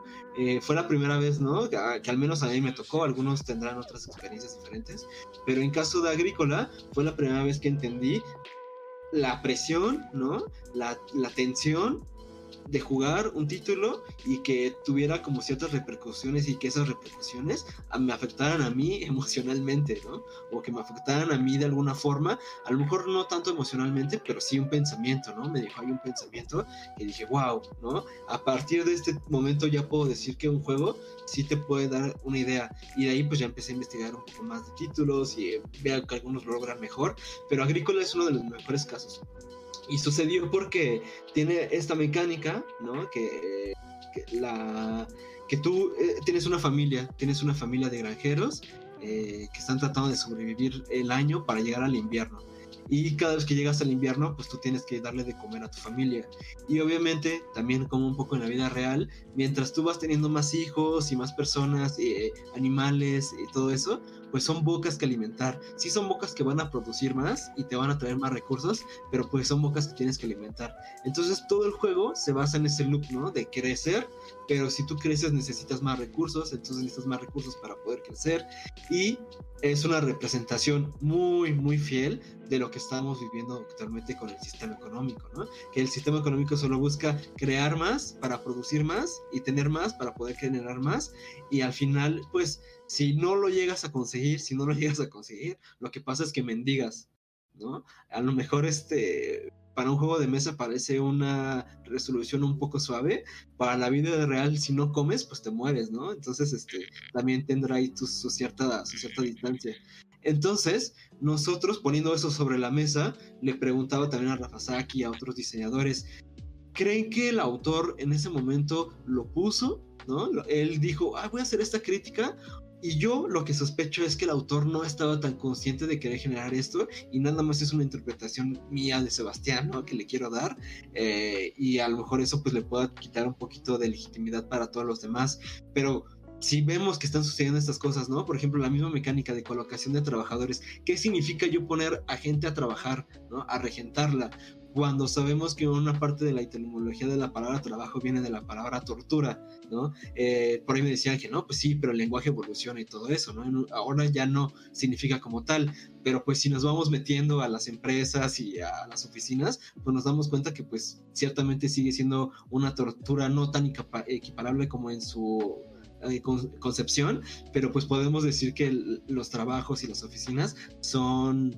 Eh, ¿cómo se diría? Como eh, dictaduras con corbata, ¿no? Son dictaduras con corbata en donde hay, un emperador, ¿no? No se cuestiona nada lo que dice, tienen su propio sistema dentro, o sea, son pequeñas, ¿no? Pequeñas eh, dictaduras, por así decirlo. Entonces, esto, ¿no? les planteo de nuevo la pregunta para no irnos más para allá. ¿Ustedes creen que eh, en este caso de Agrícola y en otros títulos más que vamos a ir conectando, el mensaje eh, eh, lo da implícito o son interpretaciones. En este caso de Agrícola, que no sé si ustedes lo han jugado o lo tienen ahí como medio presente, ¿qué creen que sea, no? El, autor es consciente de lo que nos está dando como mensaje o simplemente la, el autor propone y ya dependerá de nosotros darle estas interpretaciones pues ciertamente más este, profundas o, abstractas. ¿Qué, ¿Qué, opinan de esto? Creo que que no lo propuso a, propósito, O sea, no, no lo propuso pensando en eso, sino que simplemente planteó la mecánica de la manera más orgánica que encontró, por decirlo de alguna manera. O sea, eh, nosotros estamos acostumbrados, o sea, nosotros... A que el mundo funcione de una manera. Sí, estamos acostumbrados a que las cosas funcionen de manera. Y es, a las personas, las personas tienen que comer. Estamos acostumbrados a eso. Y Agrícola no es el primer juego que, que lo plantea. Claro. Porque tenés otros como Stone Age que también. Aunque en Stone Age te encontrás cosas extrañas como que le podés dar de comer, no sé, madera o piedra o ladrillo. No importa, con que, le, con que te haga perder recursos, mecánicamente está bien. Sí, pero se va un poco de la temática. En cambio, en el agrícola, no. En agrícola fue mucho más específico para decirme así, tenés que darle comer esto. ¿Y por qué? Y porque la gente tiene que comer normalmente y, de esa manera cuando uno juega lo siente natural. No, no te encontrás con ninguna disonancia cognitiva ni ninguna cosa extraña. Te parece normal, natural. Yo creo que lo pensó más por ese lado. Claro. Eh, y por ejemplo, como, como diseñador, como diseñador, eh, eh, ustedes, Rafa Saki, para los que no sepan, está diseñando un título, un título que tiene que ver con, con inmobiliarias, ¿no? Con, con, edificios y construcción de edificios. De hecho, todos los que hemos estado aquí en, esta, en este panel lo hemos jugado alguna vez. Y yo le pregunto a Rafa, Voy a interrumpirte para agregar algo que siento que se va a conectar justamente con lo que vas a decir, ¿no? que dicen que sí, seguramente no pensó en, en, en el, este mensaje que menciona Sebas al diseñar agrícola, eh, que ya se ha hecho antes y demás, y seguramente era más enfocado en la mecánica, pero el que no se haya, de que el que no lo haya hecho consciente no, no significa que no vaya ahí el mensaje, ¿no? Es como si una persona habla sin pensar, no significa que, que no esté transmitiendo ningún mensaje, ¿no? Sí, sí, de hecho, de hecho, eso le estaba comentando a Sebas la otra vez que estaban platicando de esto, ¿no? De que le dije, a veces pues también depende del contexto del creador, aunque no lo diga directamente eh, puede reflejar ciertas realidades, ciertas partes de su, de su percepción del mundo al plasmarse en su trabajo. Sucede en los escritores que uno dice, te pones a leer una novela escrito por alguien y de repente te das cuenta que dice más del escritor que de la historia que quiso plasmar, de cómo puedes llegar a ver cómo es su vida, cómo fue su niñez, todo ese tipo de cosas. Exacto. Porque se refleja de alguna manera las experiencias que uno tiene en lo que va a crear. Ok, que sí, que, em, sí, sí, lo, sí lo llegué a pensar así, ¿no? Porque no, no precisamente por no tenerlo o no decirlo implícitamente, eh, algunas acciones, algunos símbolos, algunas cuestiones que, que, generan esta representación, pues viene ahí implícita aparte de pues a lo mejor hasta su ideología, ¿no? podría ser, ¿no? Podría, sí, sí, un poco sin ¿no, este, tú Diego? Eh, está implícito, ¿no? sucede mucho en el, en el arte, ¿será? ¿No? Habla mucho la pintura, eh, habla mucho del autor, aunque la pintura te esté contando otra historia, ¿no? Me, recuerda a lo mejor el caso... ¿Quién, ¿Puedes decirnos algún ejemplo o no? Me estoy yendo por las nubes. Pues yo creo que cada cada acción que tomas eh, representa de que todo el contexto de lo que eres tú, ¿no? Entonces, desde, desde, no sé si me explico, ¿no? O sea, incluso de que cuando abres un refri y de que lo que escoges, lo que vas a desayunar, decides que desayunar y demás, ¿no? De que eh, cada decisión representa eso, ¿no? Obviamente de que en el arte y demás, pues claro que va ahí implícito todo, o sea, el contexto de, de, uno, del individuo, porque pues de que es una acción más, ¿no? No sé si me explico. Sí, sí, sí, sí, sí. más o menos, o sea, todo, voy, a tratar de, sintetizar lo que nos comentas, que es básicamente que la manera de expresarse de una persona eh, refleja muchas cosas, ¿no? O sea, a, unas acciones más sencillas en todo lo que hacemos estamos todos. Sí, o sea, a eso vamos. Nuestra persona es un reflejo de lo que hemos vivido, pues. Sí, señor. y de lo que pensamos. Va, ahí, ahí con eso nos podemos quedar un poquito más claro. Gracias por traducirme. Tradu- traduzco de Diego a, a- a humano, gracias. ese, es, un ejemplo, ¿no? Ese es un ejemplo. Poner, por ejemplo, que los de que les decía, para, ustedes, o también ahí para la banda que está en el chat, si, si nos puede dar, ¿qué es esto, no? Representar la, el- la colocación de trabajadores, ¿no? ¿Qué, qué, qué estamos jugando? ¿Qué significa? Y aquí quiero dar el último ejemplo, ta- también para este, empezar a dar una, un orden para la banda que, que anda por acá. Este, los juegos de y lo he comentado también en el taller, los juegos de Brenda Romeo. O los ejercicios que hace Brenda Romeo también. Porque más que juegos, muchas veces creo que los consideraría como ejercicios o como obras. Como obras que, que representan la parte del jugador. Eh, lo que les explicaba cuando está. El, el ejemplo más bonito que me gusta y creo que es el que más puedo resumir. Primero, Es el caso- ¿quién es Brenda Romero? Eh, Brenda Romero es una diseñadora, es una game design. De hecho, lo que les digo a mucha banda que se dedica al game design es que es de las primeras defensoras del game design como creación de arte, como creación del medio, ¿no? Como el potencial. Nos, nos enseña mucho del potencial que tiene el juego. Y si tú te quieres, te quieres defender esta profesión o esta. Sí, como dijo bien Diego hace rato, esta profesión, este. Brenda Romeo es la primera, ¿no? La primera que nos defiende. Entonces, eh, recomiendo mucho que vean sus pláticas, recomiendo que vean mucho los juegos que ella ha hecho. Creo que tiene ahí mucho, mucho que ver. Y en una de sus pláticas nos comenta una de sus, este, de las historias que tuvo con su hija. Eh, todo lo voy a resumir y lo voy a poner como de modo figurativo. Entonces, este, haz de cuenta que su hija llega de la escuela y en la escuela les tocó ver un tema acerca de la migración. Entonces, es, fue una migración muy importante en Estados Unidos, ¿no? históricamente. Entonces, el Brenda sabía, ¿no? Que su hija había tomado ese tema en la escuela y le preguntó, ¿qué onda? ¿Cómo viste el tema? ¿Qué, qué te sentiste? ¿Cómo viste el tema? Y pues nada, mamá, pues me dieron lo- lo- los datos, me dieron los temas, pero pues ahí, ¿no? Está Eh, bueno. Lo vimos. Vimos, está bueno, ajá, está bueno, vimos el tema. Pero ¿qué onda? ¿Qué, qué, qué aprendizaje tuviste? Pues nada, mamá, pues nada más nos dieron ahí datos. A ver, y Brenda, siendo una diseñadora de juegos, dijo, a ver, no, esto no se puede quedar así. Vamos a sacar el superpoder del game design. Entonces, eh, puso un ejercicio muy básico, ¿no? Puso un río, eh, como de con una regla, por así decirlo, puso un río y puso dos extremos. Y puso muchos meeples de un ladito, eh, representando una familia, todos de color azul. Entonces, para poder cruzar al otro lado, ella puso un barquito y en el barquito pues solo había eh, espacio para cuatro personas. Entonces, la familia, en este caso de color azul, eran cinco integrantes. Entonces le dice, lo que tú tienes que hacer es que en un movimiento tienes que llevar, eh, tratar de que la familia pase al otro lado, porque es esta migración de la que te están hablando en la escuela. Entonces ya, la niña resolvió de alguna forma el puzzle, ¿no? Lo mucho que dice ahí el Diego, ¿no? Yo resuelvo crucigramas y todo eso. Pues la niña intentó resolver este crucigrama, pero al momento de intentarlo resolver, vio que pues obviamente una de las piezas se quedaba atrás. Entonces ella tomó la decisión, ¿no? ¿Quién es el que se está quedando atrás? El papá, la mamá, el hermano.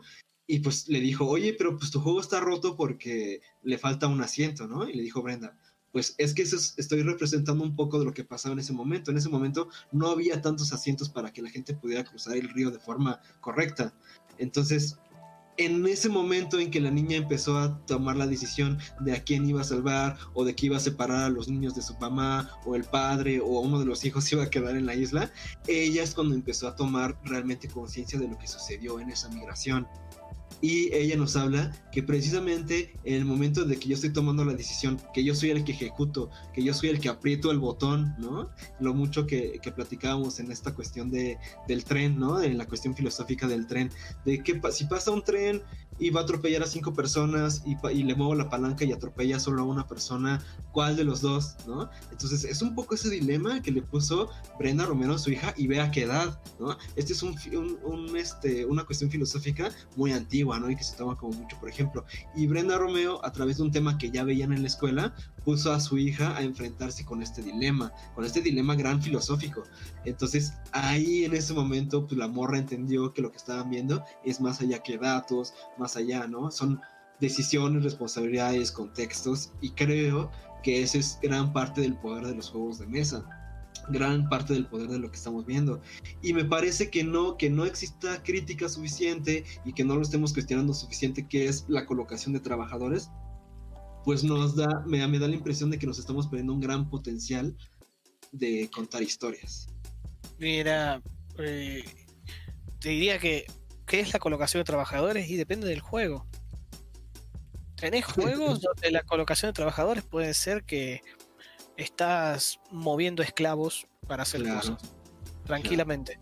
Igual- Como tenés otros juegos donde estás haciendo otras cosas. Como por ejemplo, eh, nosotros teníamos un juego que tenía colocación de trabajadores, hoy en día ya no. Ah, sí. Pero bueno, en su momento, cuando estaba la colocación de trabajadores, eh, la idea temática del juego es que eh, cada jugador venía a representar a un grupo de estudiantes, ¿eh? estudiantes de magia. ¿Y qué es lo que hacía? Entonces, ¿qué tenías? Vos tenías meeples ahí. ¿Qué eran? Y que era cada uno de tu grupo de estudiantes. No estaban, no, no serían esclavos ni ninguna cosa por el estilo, sino que tenés un no sé, imagínate que estás en la escuela y de repente te juntaste con tus amigos y son tres o cuatro y tienen que hacer una tarea. Bueno, uno se fue a la biblioteca a buscar cosas, otro se va a, a hacer a preguntarle al profesor de química algo, otro se va para otro lado y así. E- Era un poco representar eso en el juego. Por eso digo que depende mucho del juego en particular. Y después tenemos juegos como Euforia, donde ya se da una vuelta de tuerca al propio Meeple y se le da conciencia. Pero una conciencia No. que es muy llamativa, ya que en el Euforia es una distopía, en realidad. Donde literalmente tus meples serían como trabajadores tuyos, pero si no sale bien el uso de Meeple, porque vos roleás Meeples, en realidad rode- En realidad son son dados que trabajador representan trabajadores. Y cuando sale cierto número, es como que se le prendió el foquito al trabajador dadito en este caso, y se da cuenta que en verdad está viviendo en una distopía y se va al carajo. Y lo perdiste. Ya no Sí. está el trabajador. y te quedas con un Wow. trabajador menos. Y así. O sea, tú- sos- vos sos como un ahí sos como una especie de dictador que está tratando de no solo controlarlos, sino que además tratar de, de Mantenerlos la cabeza tranquilos. para que se queden tranquilitos en su nube. Porque de repente hiciste algo mal y hay uno que se dio cuenta y se fue. Así que depende mucho. Las propias juego. mecánicas te dicen una parte, pero vos como creador le podés dar las mil y un vueltas y hacer gracias. Claro. E- Eso está súper padre, ¿no? Porque es justamente como que el tipo de respuestas que deberíamos de buscar un poquito más común.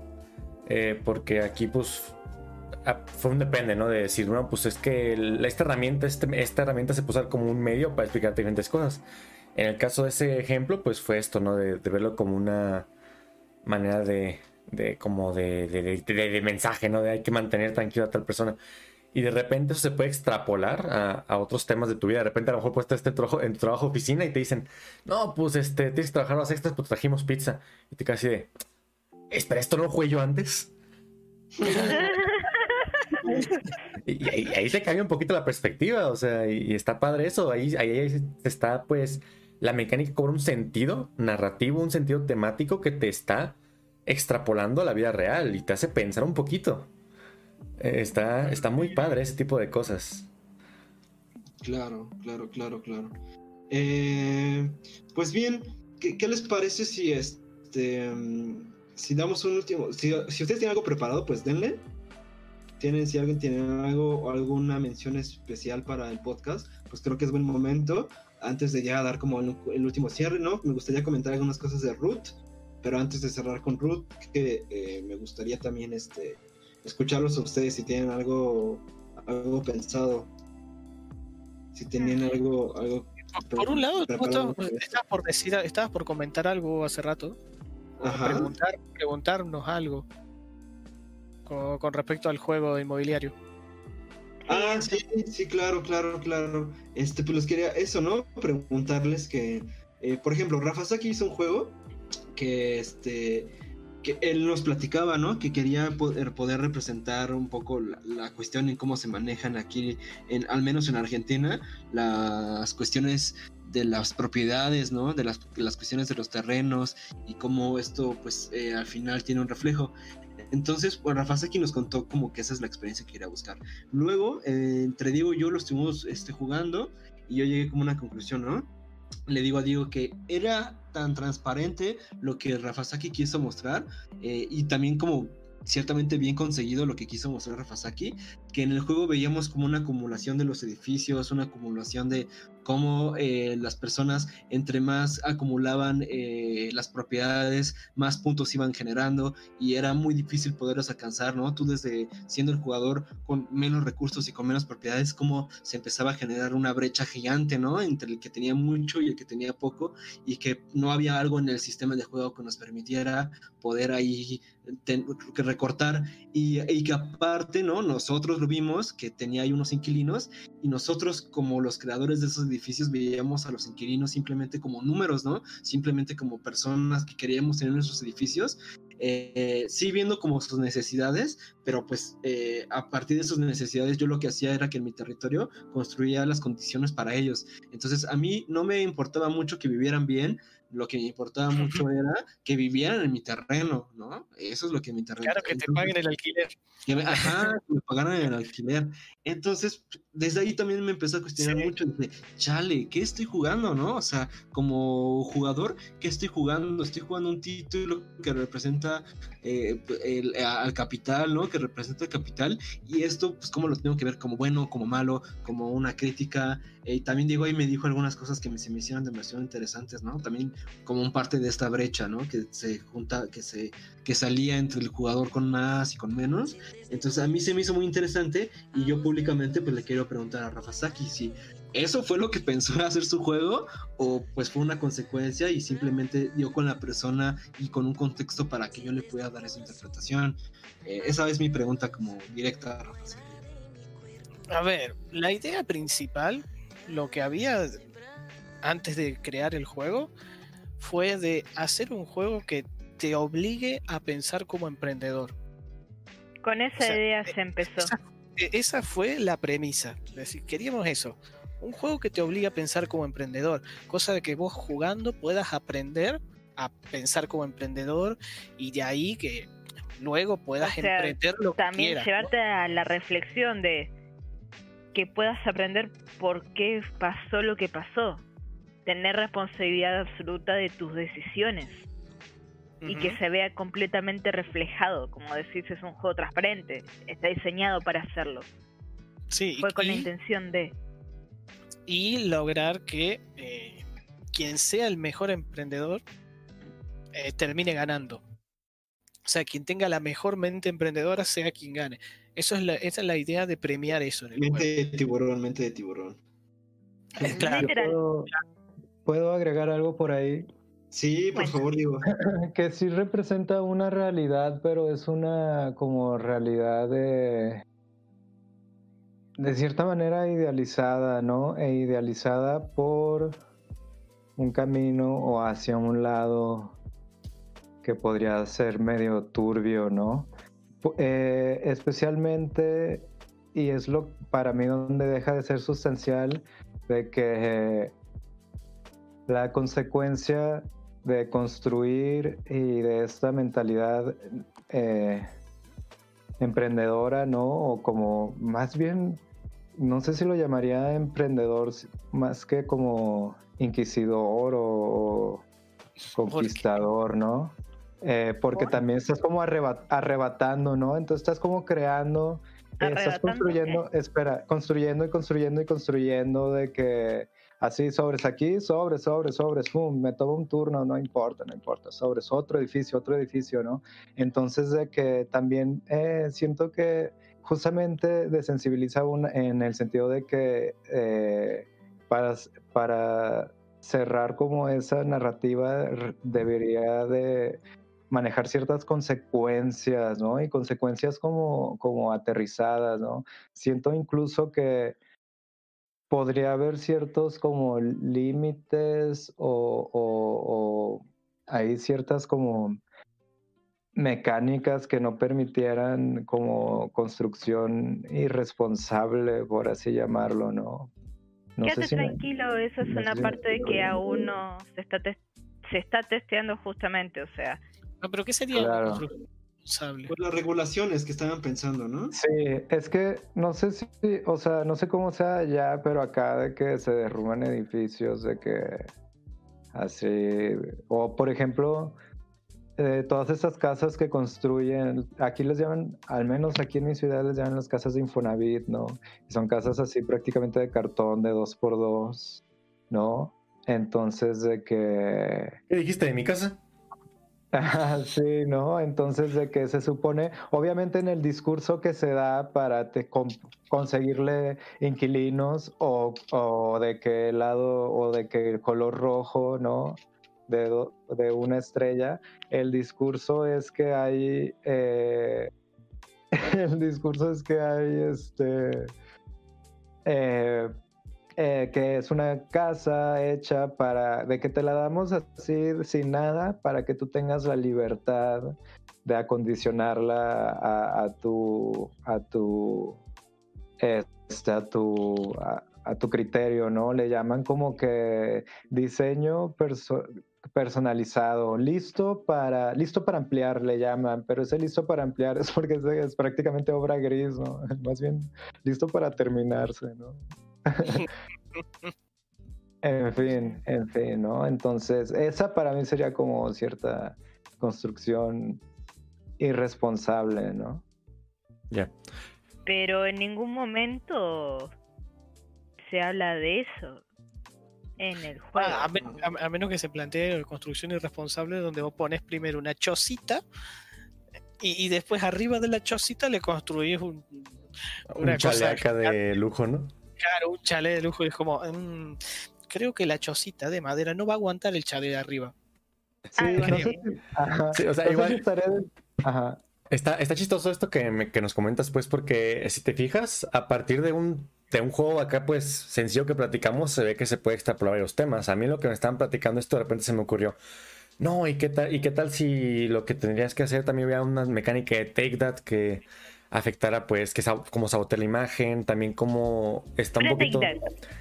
No, no, no, sí, yo no digo que no digo que lo pongan, obviamente es este visión, pero se me ocurren así como cosas que influyan más al enriquecimiento de la experiencia, ¿no? De, de esto de que, por ejemplo, también eh, esto de que tienen esto de que tienen ustedes de los servicios de calidad, que va aumentando como que el precio a plazo largo y que se pueden poner casas de perro para que baje el precio y luego, y luego ponerlo. Por ejemplo, es lo que yo pregunté en un momento en una partida, ¿no? De ¿puedo bajarlo y luego poner otro precio rebajado? Me dijeron sí. Entonces, pues yo puse una casa de perro y luego puse otra casa de. porque se ha abaratado el precio, ¿no? Entonces hay como una pequeña esto, ¿no? De la casa de perro para, que me sirve para nada, solamente por darme dinero. Y pues construye solamente por construir eso. Y es como una cosa que la gente empieza a comentar. Cosas que se pueden extrapolar a, otro, a otras áreas. Y está interesante. Porque es como una, es como una prueba de la potencia que tiene el medio para eh, como que vivas experiencias que te enriquecen un poco más como persona, ¿no? Aunque siempre tengan en cuenta que los juegos son una representación de la realidad. ajá, lo hemos dicho que era una, abstracción, ¿no? exactamente.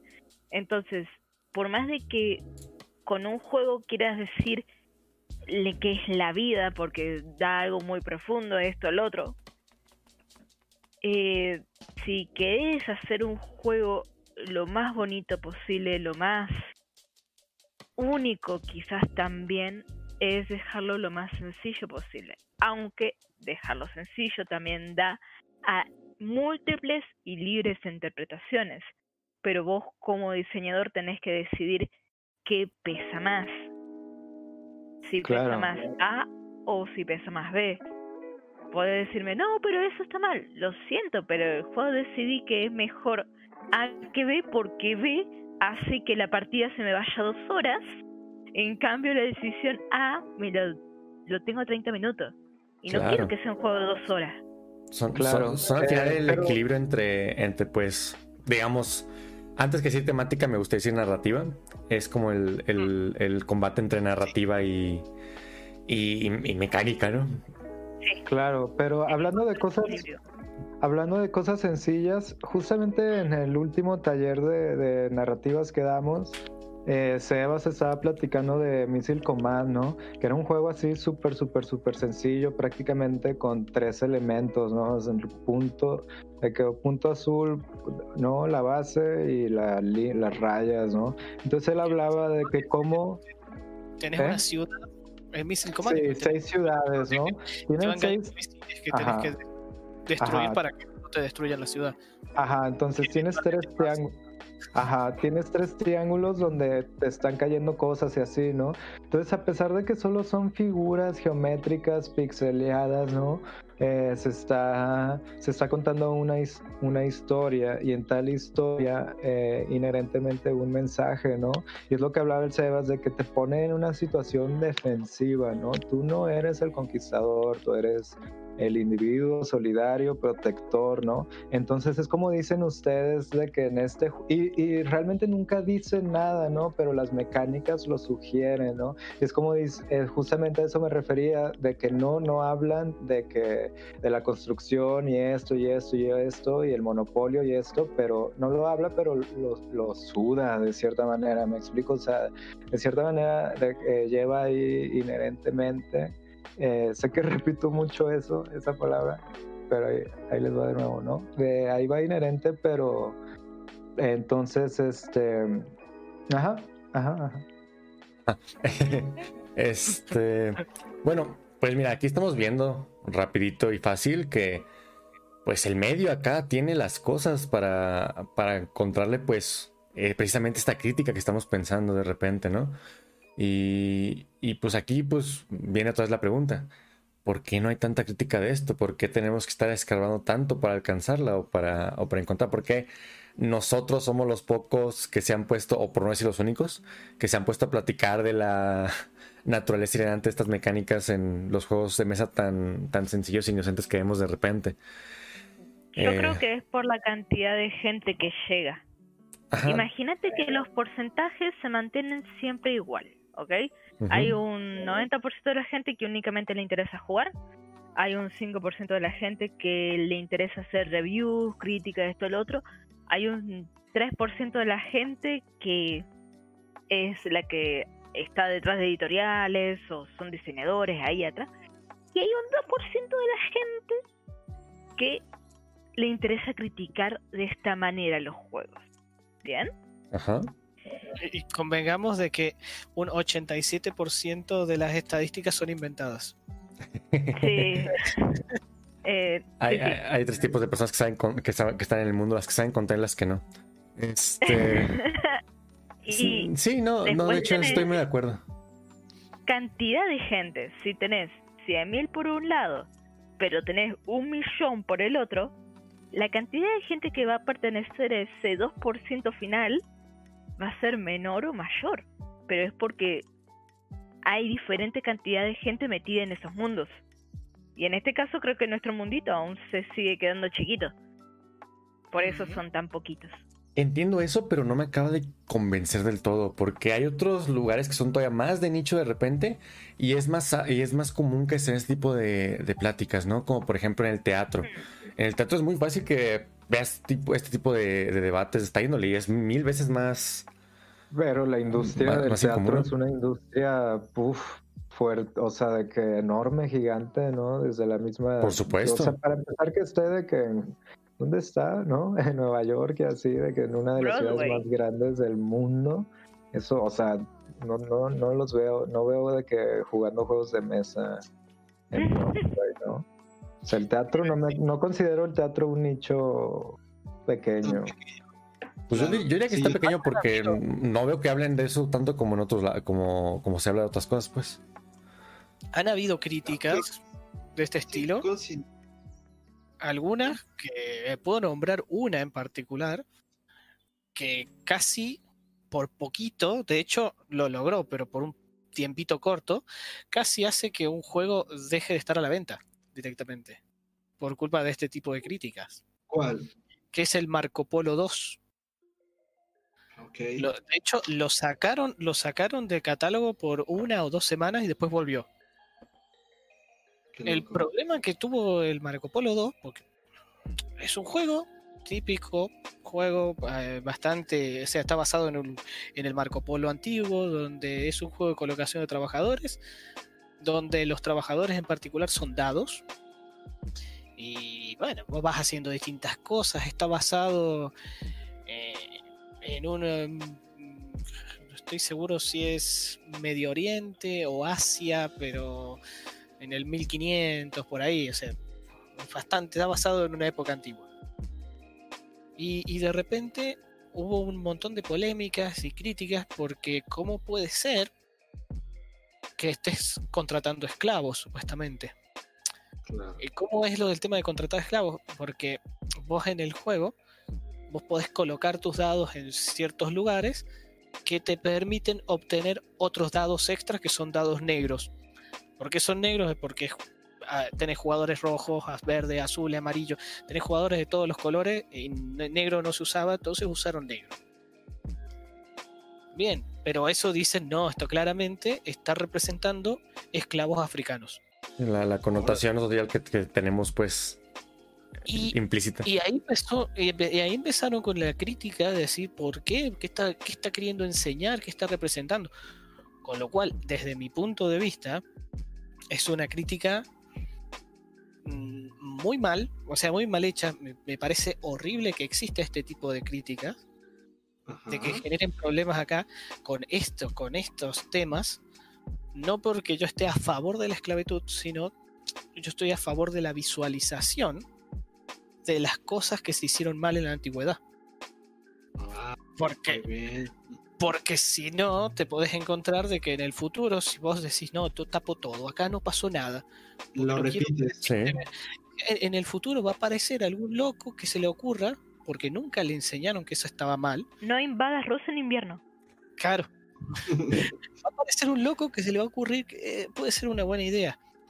Y, y no es que, y, y no es que digo, oh, pero que estoy pensando cosas. eh, puedo dar ejemplos actuales de que ya existe y ya está pasando esto. Claro. Eh, en Alemania, en Alemania todos sabemos que hace cerca de 100 años, poquito menos, apareció un tipo que hizo un- unas cosas muy feas, ¿cierto? sí. Muy famoso. Bien, no, no lo, no lo voy a nombrar porque si no, no vaya a ser que acá Twitch y YouTube se, se enojen. Porque los algoritmos, viste, que hacen desastre. Bueno, si vos estás en Alemania, a los chicos en las escuelas les enseñan un montón todo ese tema para que aprendan de que eso estuvo mal y que no hay que hacerlo. ¿Cómo evitarlo? ¿Por qué pasó? Todas esas cosas, sí. En cambio, hay otros países donde te encontrás que dicen, no, mejor no hay que hablar porque no vaya a ser que Y eso los van a incendie la gente". traumatizar. Y por eso te encontrás con que casi no lo puedes nombrar en YouTube, en Twitch o cosas, porque te pueden banear, te pueden hacer lío. Bien. Ahora, ¿qué está ocurriendo? Como dije, eh, vos vas a Alemania y, y obviamente nadie lo quiere ni ver. Bueno, está difícil que lo vean, ¿no? Pero nadie quiere saber nada con ese. Y con ese tratan de- con muchísimo respeto el hablar del tema. O sea, vos le preguntás a un alemán y lo van a tomar con una seriedad de acá a la China. Sin embargo, en, hay otros países donde han tratado más de esconder eso, que te encontrás con personas que creen que todo eso es una farsa, que en realidad no pasó, que es todo mentira, que es todo conspiranoico. Y es como... mm, me parece que el ocultarlo no fue buena idea. No sirvió para lo que supuestamente creían que iba a servir. Eh, Es por eso que yo creo que está mal ocultar las cosas, está bien mostrarlas, pero en su contexto, claramente, en cosas como el Marco Polo, donde te está diciendo, mira, sí, habían esclavos. ¿Cuándo? Hace mil años. Eh, sí, está bien, hace mil años habían esclavos. ¿Eso lo hace correcto? No, No, para pero nada. existía. Pero te está demostrando que hace mil años habían esclavos, ahora no, mira, avanzamos. Ya no esclavizamos personas y no hay calidad de personas. Vos sos igual que yo. me- Temas muy fuertes, temas muy fuertes. Ando con el Cristo en la boca, ¿eh? Eh, Me gustó ahorita el comentario que dice, ¿no? Juegos de mesa y viviendas de interés social. ¿Qué está pasando aquí? ¿Qué, qué, qué sucede? ¿Qué sucede aquí? Este. eh, y justamente no me quiero ir de este país, eh, mi buen Rafasaki.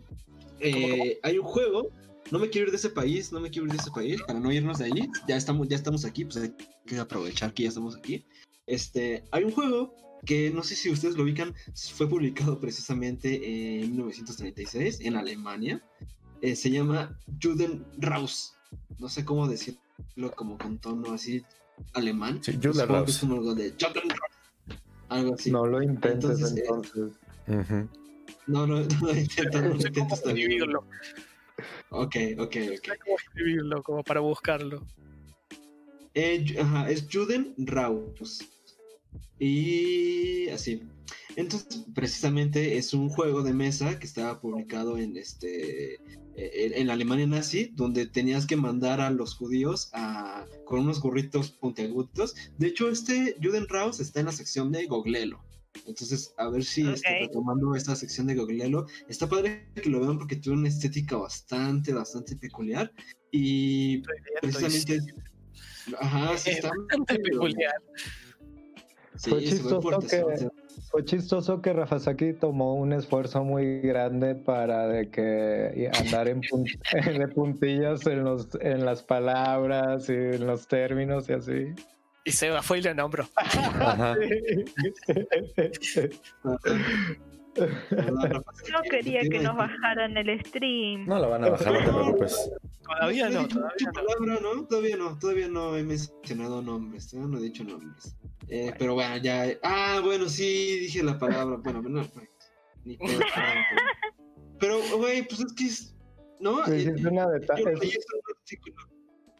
Lo leí esto en un artículo y el artículo dice precisamente así, ¿no? Es, es un artículo y en el artículo viene así como tal. Eh, es, un, eh, eh, es un juego, ¿no? Que, que, que enseña a los niños a ser nazis, pre- así prácticamente, ¿no? Eh, el primero, en el primero en expulsar seis judíos es el ganador, ¿no? Eh, así. Chequenlo, por favor, está súper interesante. Y tienen como unos piquitos, ¿no? Entonces, eh, eso es una, una forma, ¿no? De cómo entendemos el juego de mesa como propaganda, ¿no? Eh, Es como uno de los juegos más conocidos en, en cuanto a, a juego de mesa como propaganda. Y de hecho estuvo un poquito, este... Acá hay uno, acá hay uno actual. Les puedo decir de que hoy en día, si quiero, cosa que no quiero, pero bueno, podría conseguirlo y podría comprarlo porque está acá en Argentina.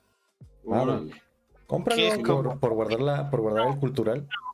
No, no, no, no, No. eso no, eso, eso lo- Luego te llega el FBI ahí. Si hay alguien que hizo absolutamente todo mal, son los que hicieron ese juego. Claro. Todo mal, Y- lo puedo nombrar porque, este, dentro del- de las cosas despreciables tenés todo hecho ahí mal. Desde el comienzo donde agarraron y tomaron, eh, eh, robaron mecánicas, porque básicamente el juego es un clon cambiado de cara, o sea, lavado de cara con una, con, le pusieron otro nombre y, otros colorcitos, pero es un clon de otro de un juego famoso. Además, lo busc- eh, no sé si lo puedo nombrar. ¿Puedo nombrarlo? Vale. Sí, claro, sí. ¿Puedo nombrar, puedo nombrar todo? Bien. Ah, si lo censuran sí, ya sí, está. sí, dame. Bueno, el juego se llama En la punta de la lengua. Ajá. Es un clon del tabú. No sé si conocen el tabú. Tabú es un juego bastante inocente, que está lindo, donde te dan, te das una cartita que te dice una palabra que puede ser, qué sé yo, pelota. Vos tenés que darles pistas a los demás jugadores para que los demás jugadores adivinen que tu palabra es pelota. Pero además el juego te dice una serie de palabras que vos no podés usar para... eh, Pero la idea, Rafa, la, la idea para que te entendamos, porque si no, no, no te vamos a comprender. Bueno, dinos la idea, ese es la tabú. experiencia. ese es tabú. Ajá, ajá. Bueno, el juego de acá eh, hizo exactamente lo mismo, nada más que cambió las palabras. Entonces, en ese sentido, es hicieron un clon de las mecánicas. Ya es un, Ok. un robo de mecánicas. Eso ya es cuestionable. Pero además, lo aprovecharon para introducir ideologías específicas en chicos, ¿O no? aprovechando de que lograron que el Entra gobierno aprobara el juego para que ingresen escuelas. Entonces tenés ideologías específicas en- metiéndose ahí en la mente de chicos. Y además de todo eso, y relacionándolo un poco con el juego que acabas de comentar, una de las ideologías que está metiendo es justamente la misma del juego ese Judenraus. Sí. Ok. Ah, Porque terminó con una polémica que salió en noticias por antisemitismo. Claro. Ajá. O sea, a, a ese punto, porque una de las palabras o de las cosas que vos tenías que decirle a los demás para que adivinen era Estado palestino. Todo bien, sí. Hasta ahí está todo bien. Claro. Pues, sí, bueno, para, pero. ¿cómo describir Estado palestino? Y acá te dicen cosas que vos no podés decir, porque claramente estarían relacionadas, ¿no? Sino Con cuál el es el Estado palestino. Y, y no podés decir, por ejemplo, destrucción y despojo. No podés decir fundamentalismo judío. No podés decir territorios robados. Todo ese tipo de cosas que es como. No está mal, ¿no? Ya creo que es lo siguiente. Claro. Oh, Es un sí, juego que está hoy en día. Que se lo puedes conseguir hoy. Circulando, sí, circulando. Claro, ¿no? Claro, claro.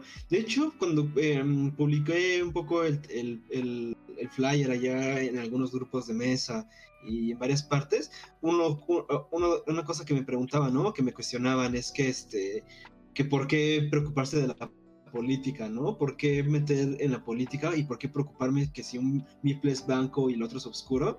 ¿Por qué preocuparme de eso? Eh, porque si al final la política siempre echa a perder todo, ¿no? ¿Por qué, pro- por qué meter política en los juegos?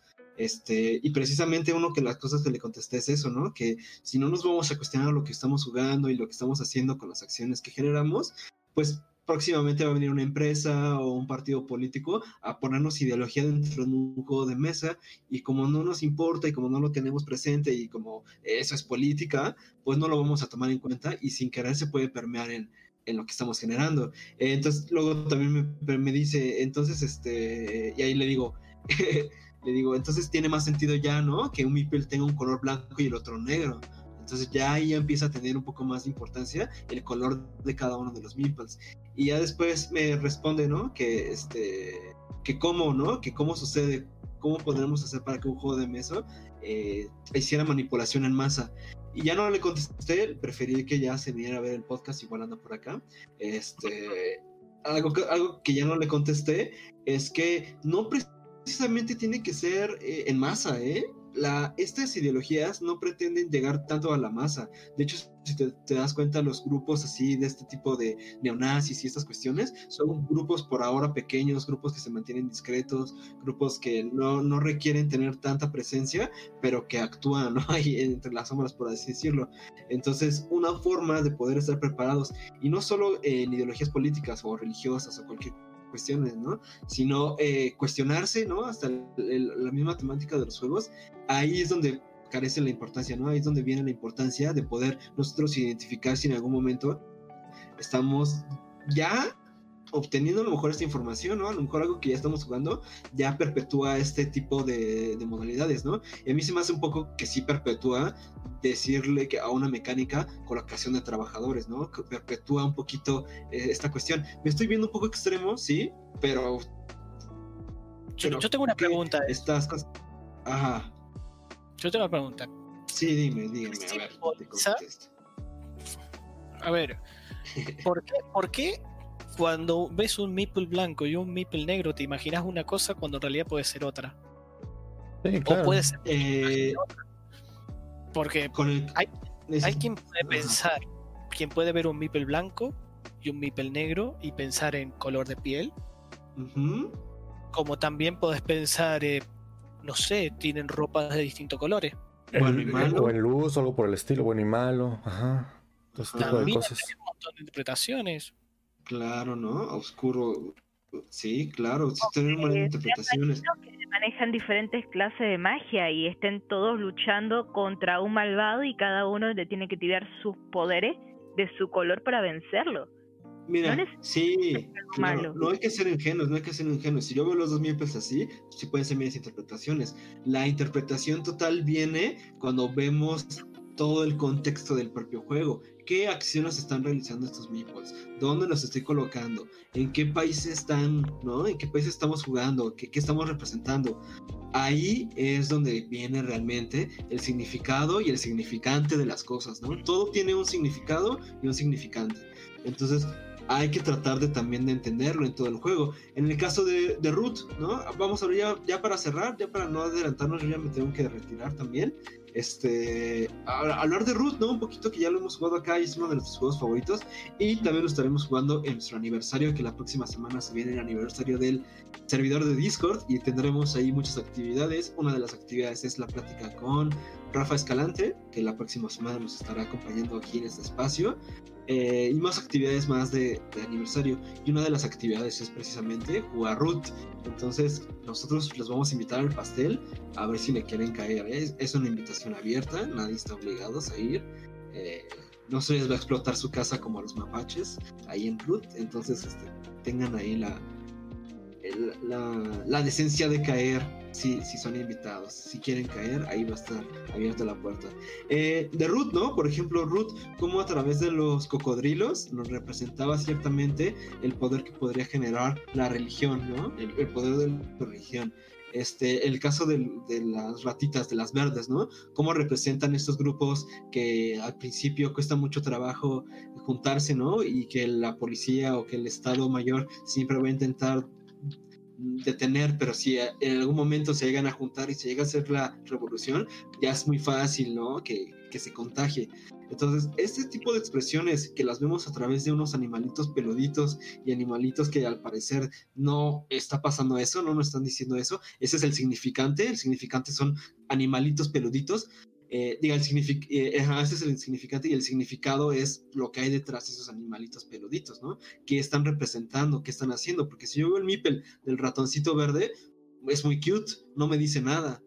Pero al momento en que yo lo pongo a hacer ciertas acciones y que yo tengo la decisión de tomar esas acciones, pues ya ahí viene un contraste más fuerte en lo que yo estoy jugando y en la idea que yo estoy representando cuando juego este este título tan peculiar como el Root, ¿no? Eh, ¿Qué opinan? ¿Qué opinan del Root para, para ir cerrando?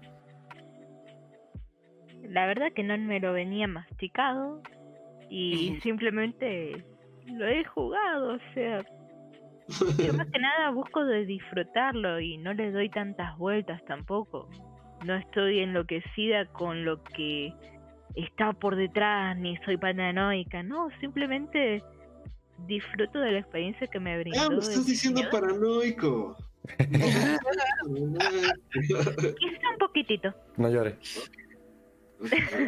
A ver, yo normalmente cuando comienzo a jugar un juego en un principio lo voy a tratar de aprender bien desde la parte mecánica y recién cuando tengo la parte mecánica bien dominada, ahí es cuando me pongo a pensar o a tratar de interpretar qué me está queriendo decir o cómo interpreto lo que estoy viendo en la partida.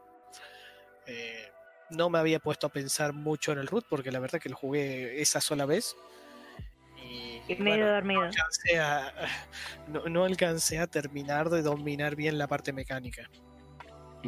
Claro. Encima el, el root es asimétrico, así que cada facción te va a estar editando una cosa diferente prácticamente. Cuando Sebas dijo que es de nuestros juegos favoritos que hemos estado jugando, pudo haber sido una exageración, ¿no? O quizás es de él un sí, juego favorito. Sí, no, hablo como, sí, como sistemas lúdicos, así. Nuestro juego favorito de la semana.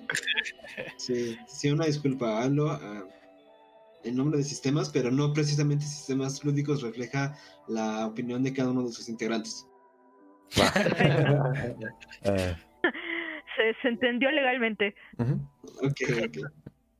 Eh, y pues nada, eh, a ver. Mira, ajá, espero conclusiones, si tienen alguna conclusión. Parecerá que no llegamos a ningún punto, parecerá que chale, ¿no? Me gustaría haber sido más también concreto. Siempre pido una disculpa a eso, ¿no? Al, público conocedor que se encuentra acá. Me, hubiera llegado, me hubiera gustado llegar como a una conclusión más fuerte, a un horizonte más clarificador, ¿no? Eh, pero a ver, quiero escuchar sus conclusiones y yo también tengo una conclusión sencilla por ahí, a ver. Sí, pues mira, yo voy a, yo voy a comenzar tomando aquí de puente lo que estabas comentando del RUD y todo esto. Que creo que aquí vemos claras muestras, como estuvimos viendo en todo el podcast, de pues pruebas de que el juego de mesa realmente eh, no es tanto, no se queda tanto en la, parte de juego, no se queda tanto en la parte de actividad recreativa. Realmente sí tiene el potencial e incluso ya hay muchos este, sacando a flote esa característica que tenemos de integrarnos en el círculo mágico para hacer y pensar y reflexionar muchas cosas. Eh, ahora, ¿por qué no hay crítica? Pues bueno, quizás porque no le conviene al mercado, quizás porque no le tiene, bueno, no, es quizás, es una parte es porque no le conviene al mercado, otra parte es porque la industria sigue siendo pequeña, otra parte porque los jugadores puede que se interesen más en el entretenimiento que en lo que te tiene que decir, los diseñadores piensan más en eso también, las editoriales pues se van a eso. Pues cómo poderlo arreglar, tal vez no, tal vez no arreglar porque arreglar no es la palabra como tal, cómo pues ir por una forma diferente, por una vertiente más subversiva, ¿no? Eh, pues bueno, eh, justamente, justamente, ah, sí, justamente por lo opuesto, ¿no? Justamente ahí con los problemas, pues la solución está muy directa. Eh, tú como consumidor, pues tal vez si te interesa este, si te interesan este, estos temas, pues consumiendo más a diseñadores que les interesen estos temas, a los diseñadores, pues también tratar de acudir a, a editoriales o a gente que esté en esos puestos que pueda apostar un poquito más por ti, por tu visión artística de ese sentido. Y pues como mercado, pues al final se va a ir cambiando con ese estilo. Y a la vez, pues salirlo aumentando, ir aumentando tamaño y buscar tal vez gente nueva en este nicho que se interese por estos temas, se va a poder hacer eso. Eh, es un proceso que pues lleva mucho tiempo, mucho trabajo, mucha movilización, pero pues es totalmente posible, se ha hecho en muchos lados. En los videojuegos creo que estamos teniendo un gran avance con este tipo de, de, propuestas, entonces los juegos de mesa no veo por qué no debe pasar. Eh, al final, ¿cómo se va a tener una crítica en los juegos de mesa? Siendo un consumidor, un editorial y un diseñador con mentalidad crítica. Sí, sí, coincido.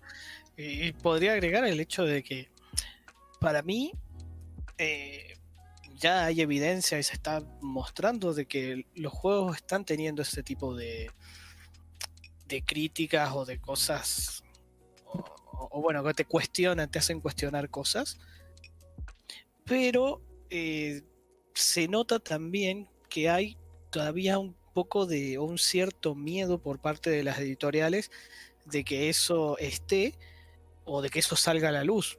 Y es lo que se puede ver con lo que pasó con Marco Polo, el Marco Polo 2, que cuando la gente dice, no, pues, estos son esclavos, eh, quisieron inmediatamente sacar el juego del mercado, o sea, de, que desaparezca tuvo que salir y incluso estaban por hacer que desaparezca el, diseñador del, dentro de lo que es eh, todo el mundo lúdico. Tuvo que salir a, pedir disculpas y fue todo un lío. Entonces, se nota, por un lado, de que están comenzando a aparecer estas cosas y al mismo tiempo hay un cierto miedo que lo frena. Pero ¿cuánto tiempo va a frenarlo? Y el progreso, no hay forma de frenar el progreso. Eventualmente te aplasta. Va a ser más grande que vos y te va a aplastar. No podés estar frenándolo todo el tiempo, que es lo mismo que pasó cuando surgió, lo que me comentaba Julie, que es cuando surgió el auto.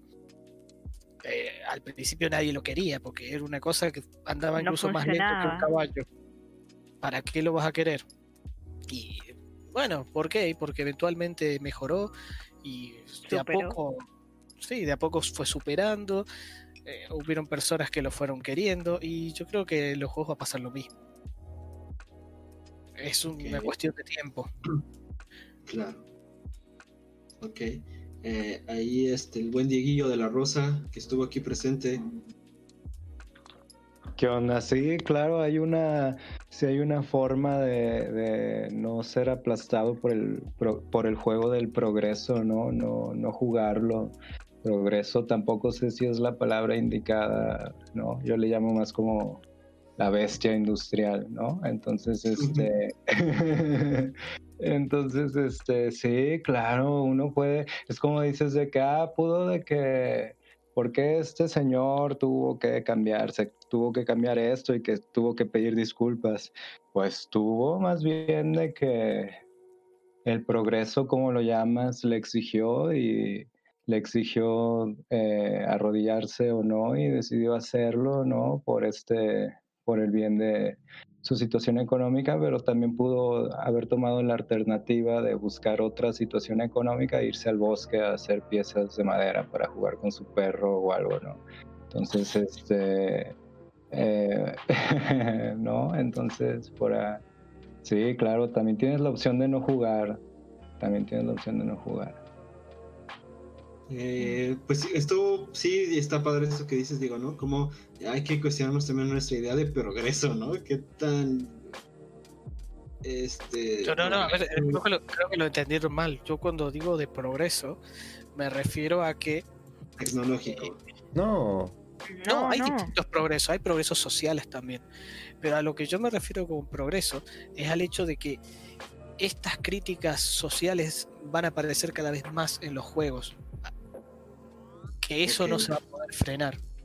Pero van a aparecer. Ajá, van a aparecer. frenaron un poco al de Marco Polo 2. Lo frenaron un poco y van a cambiar los dados. Perfecto, pero ya va a salir otro juego y otro juego. Y va a haber alguien que en algún momento no va a pedir perdón, no va a pedir disculpas, o que va a decir que lo que hizo está bien. Y van a ver porque representa X cosa que ha pasado y lo mm. quiere representar así. Sí, van a ver quienes lo van a odiar, pero también van a ver otras personas que por tener esa actitud, esa actitud lo va a amar y, todo eso va a empezar de a poco, está generando una nueva ola que va cambiando y a eso me refiero con, es, con el progreso en este caso. Pero, claro, pero lo que, ajá, pero parte, es que sí, sí, o sea, esos mensajes van a ser impuestos hasta que dejen de, estarlo, ¿sabes? O sea, de que simplemente es el mensaje que conviene, ¿no? Entonces el mensaje que se decide promover y eventualmente, como todo en esta vida, va a acabar y se va, el mensaje que va a convenir va a ser otro, ¿no? Y en ese momento, pues yo estaré contrariando al a lo que sea que se esté diciendo, ¿no? que esté ahí. Ajá, que el mensaje sea la norma y sea otro el, el punk. Ajá, exacto, sí. Pues sí, sí, sí, ¿no? la, la, pregunta que siempre se hace, ¿no? ¿Qué pasó el día después de la revolución, ¿no? ¿Qué pasó? Este, me hubiera encantado, dice el Zizek, ¿no? Me hubiera encantado ver la parte 2 de B de Vendetta, me hubiera encantado eh, ver la, la segunda parte después de la revolución. Entonces, pues después de la revolución, pues también viene otra imposición, ¿no? Y otra cuestión de que, que a qué nos estamos revelando y cómo después de una revolución puede llegar a surgir otro sistema al que hay que revelarse. Eh, pero bueno, eh, varias cosas ahí que, que platicando. Gracias por, estar, por acompañarnos, gracias por estar acá. A mí simplemente lo único que me queda concluir es que eh, no hay también crítica porque casi no se habla de ella. A mí me gustaría pensar que a partir de este momento vamos a empezar a exigir a los diseñadores, a los creadores de contenidos, a, a, las empresas, ¿no? A nosotros mismos como consumidores también. A nosotros mismos como creadores de, de, contenido y como consumidores también de alguna forma. Pues, suena fuego, ¿no? Que nos llevemos consumidores, pero pues al final, eh, por ahora es, es, lo que hay, ¿no? Somos, somos, somos lo que hay. Entonces, este, entender que cualquier juego de mesa, cualquier juego de mesa, si lo hacemos consciente de que tiene mucho más potencial de lo que simplemente estoy jugando, o entender que un juego de mesa es mucho más que las mecánicas y mucho más que la experiencia, sino que son representaciones culturales que se van a quedar a lo largo del tiempo, porque pues ya hay varios ejemplos que nos dictan eso, ¿no? Ya hay diferentes cuestiones que nos dictan que los juegos permanecen a lo largo del tiempo y que salvan vidas cambian vidas, pero pues también como salvan vidas y cambian vidas, pues pueden llegar a destruirlas y pueden llegar a ser puentes de ideología y puentes de, manifestaciones, ¿no? Que posiblemente eh, ayuden o perjudiquen este proceso, este progreso que mencionábamos hace un segundo, ¿no? Con, con, el buen Rafa Saki.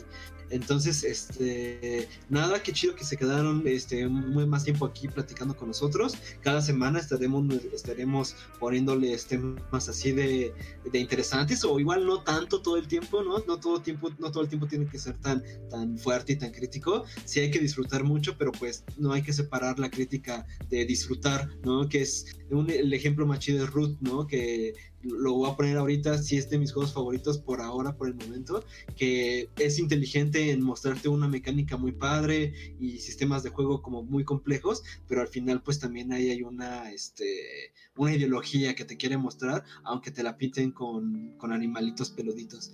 Eh, bueno, son cosas que ya platicaremos más adelante. Espero no habernos también equivocado mucho. Eh, tratamos de alguna forma de llegar a la verdad, pero pues sabemos que también muchas veces la verdad o la mejor forma de acercarse a la verdad es la metáfora. Entonces, a través de varias metáforas y de varios ejercicios tratamos de acercarnos a eso y nos ponemos sobre la mesa. Spoiler, si hay, eh, hay este crítica, hay muy poca. Les acabo de pasar ahorita en internet un, un, blog que se llama El Dado de Jack. Fue de las poquitas cosas que encontré. Que hablan de los juegos más famosos, obviamente, y de los títulos más este, reconocidos, pero sí hay muy poquito. Eh, en español hay muy poquito, en inglés hay un poquito más. En español tenemos una crisis de contenidos, entonces hay que trabajar en, tropicalizar, hay que trabajar en traducir para poder hacer más accesible y que eso permita que haya más juegos y que eso permita que haya más historias y pues que a todos nos convenga. Entonces es, es una cadena gigante. Eh, ya no me quiero enredar más, que tengan una muy buena noche y nos vemos la próxima semana. Bye bye. Nos vemos. chicos, hasta luego. Se nos cuidan. Bye bye.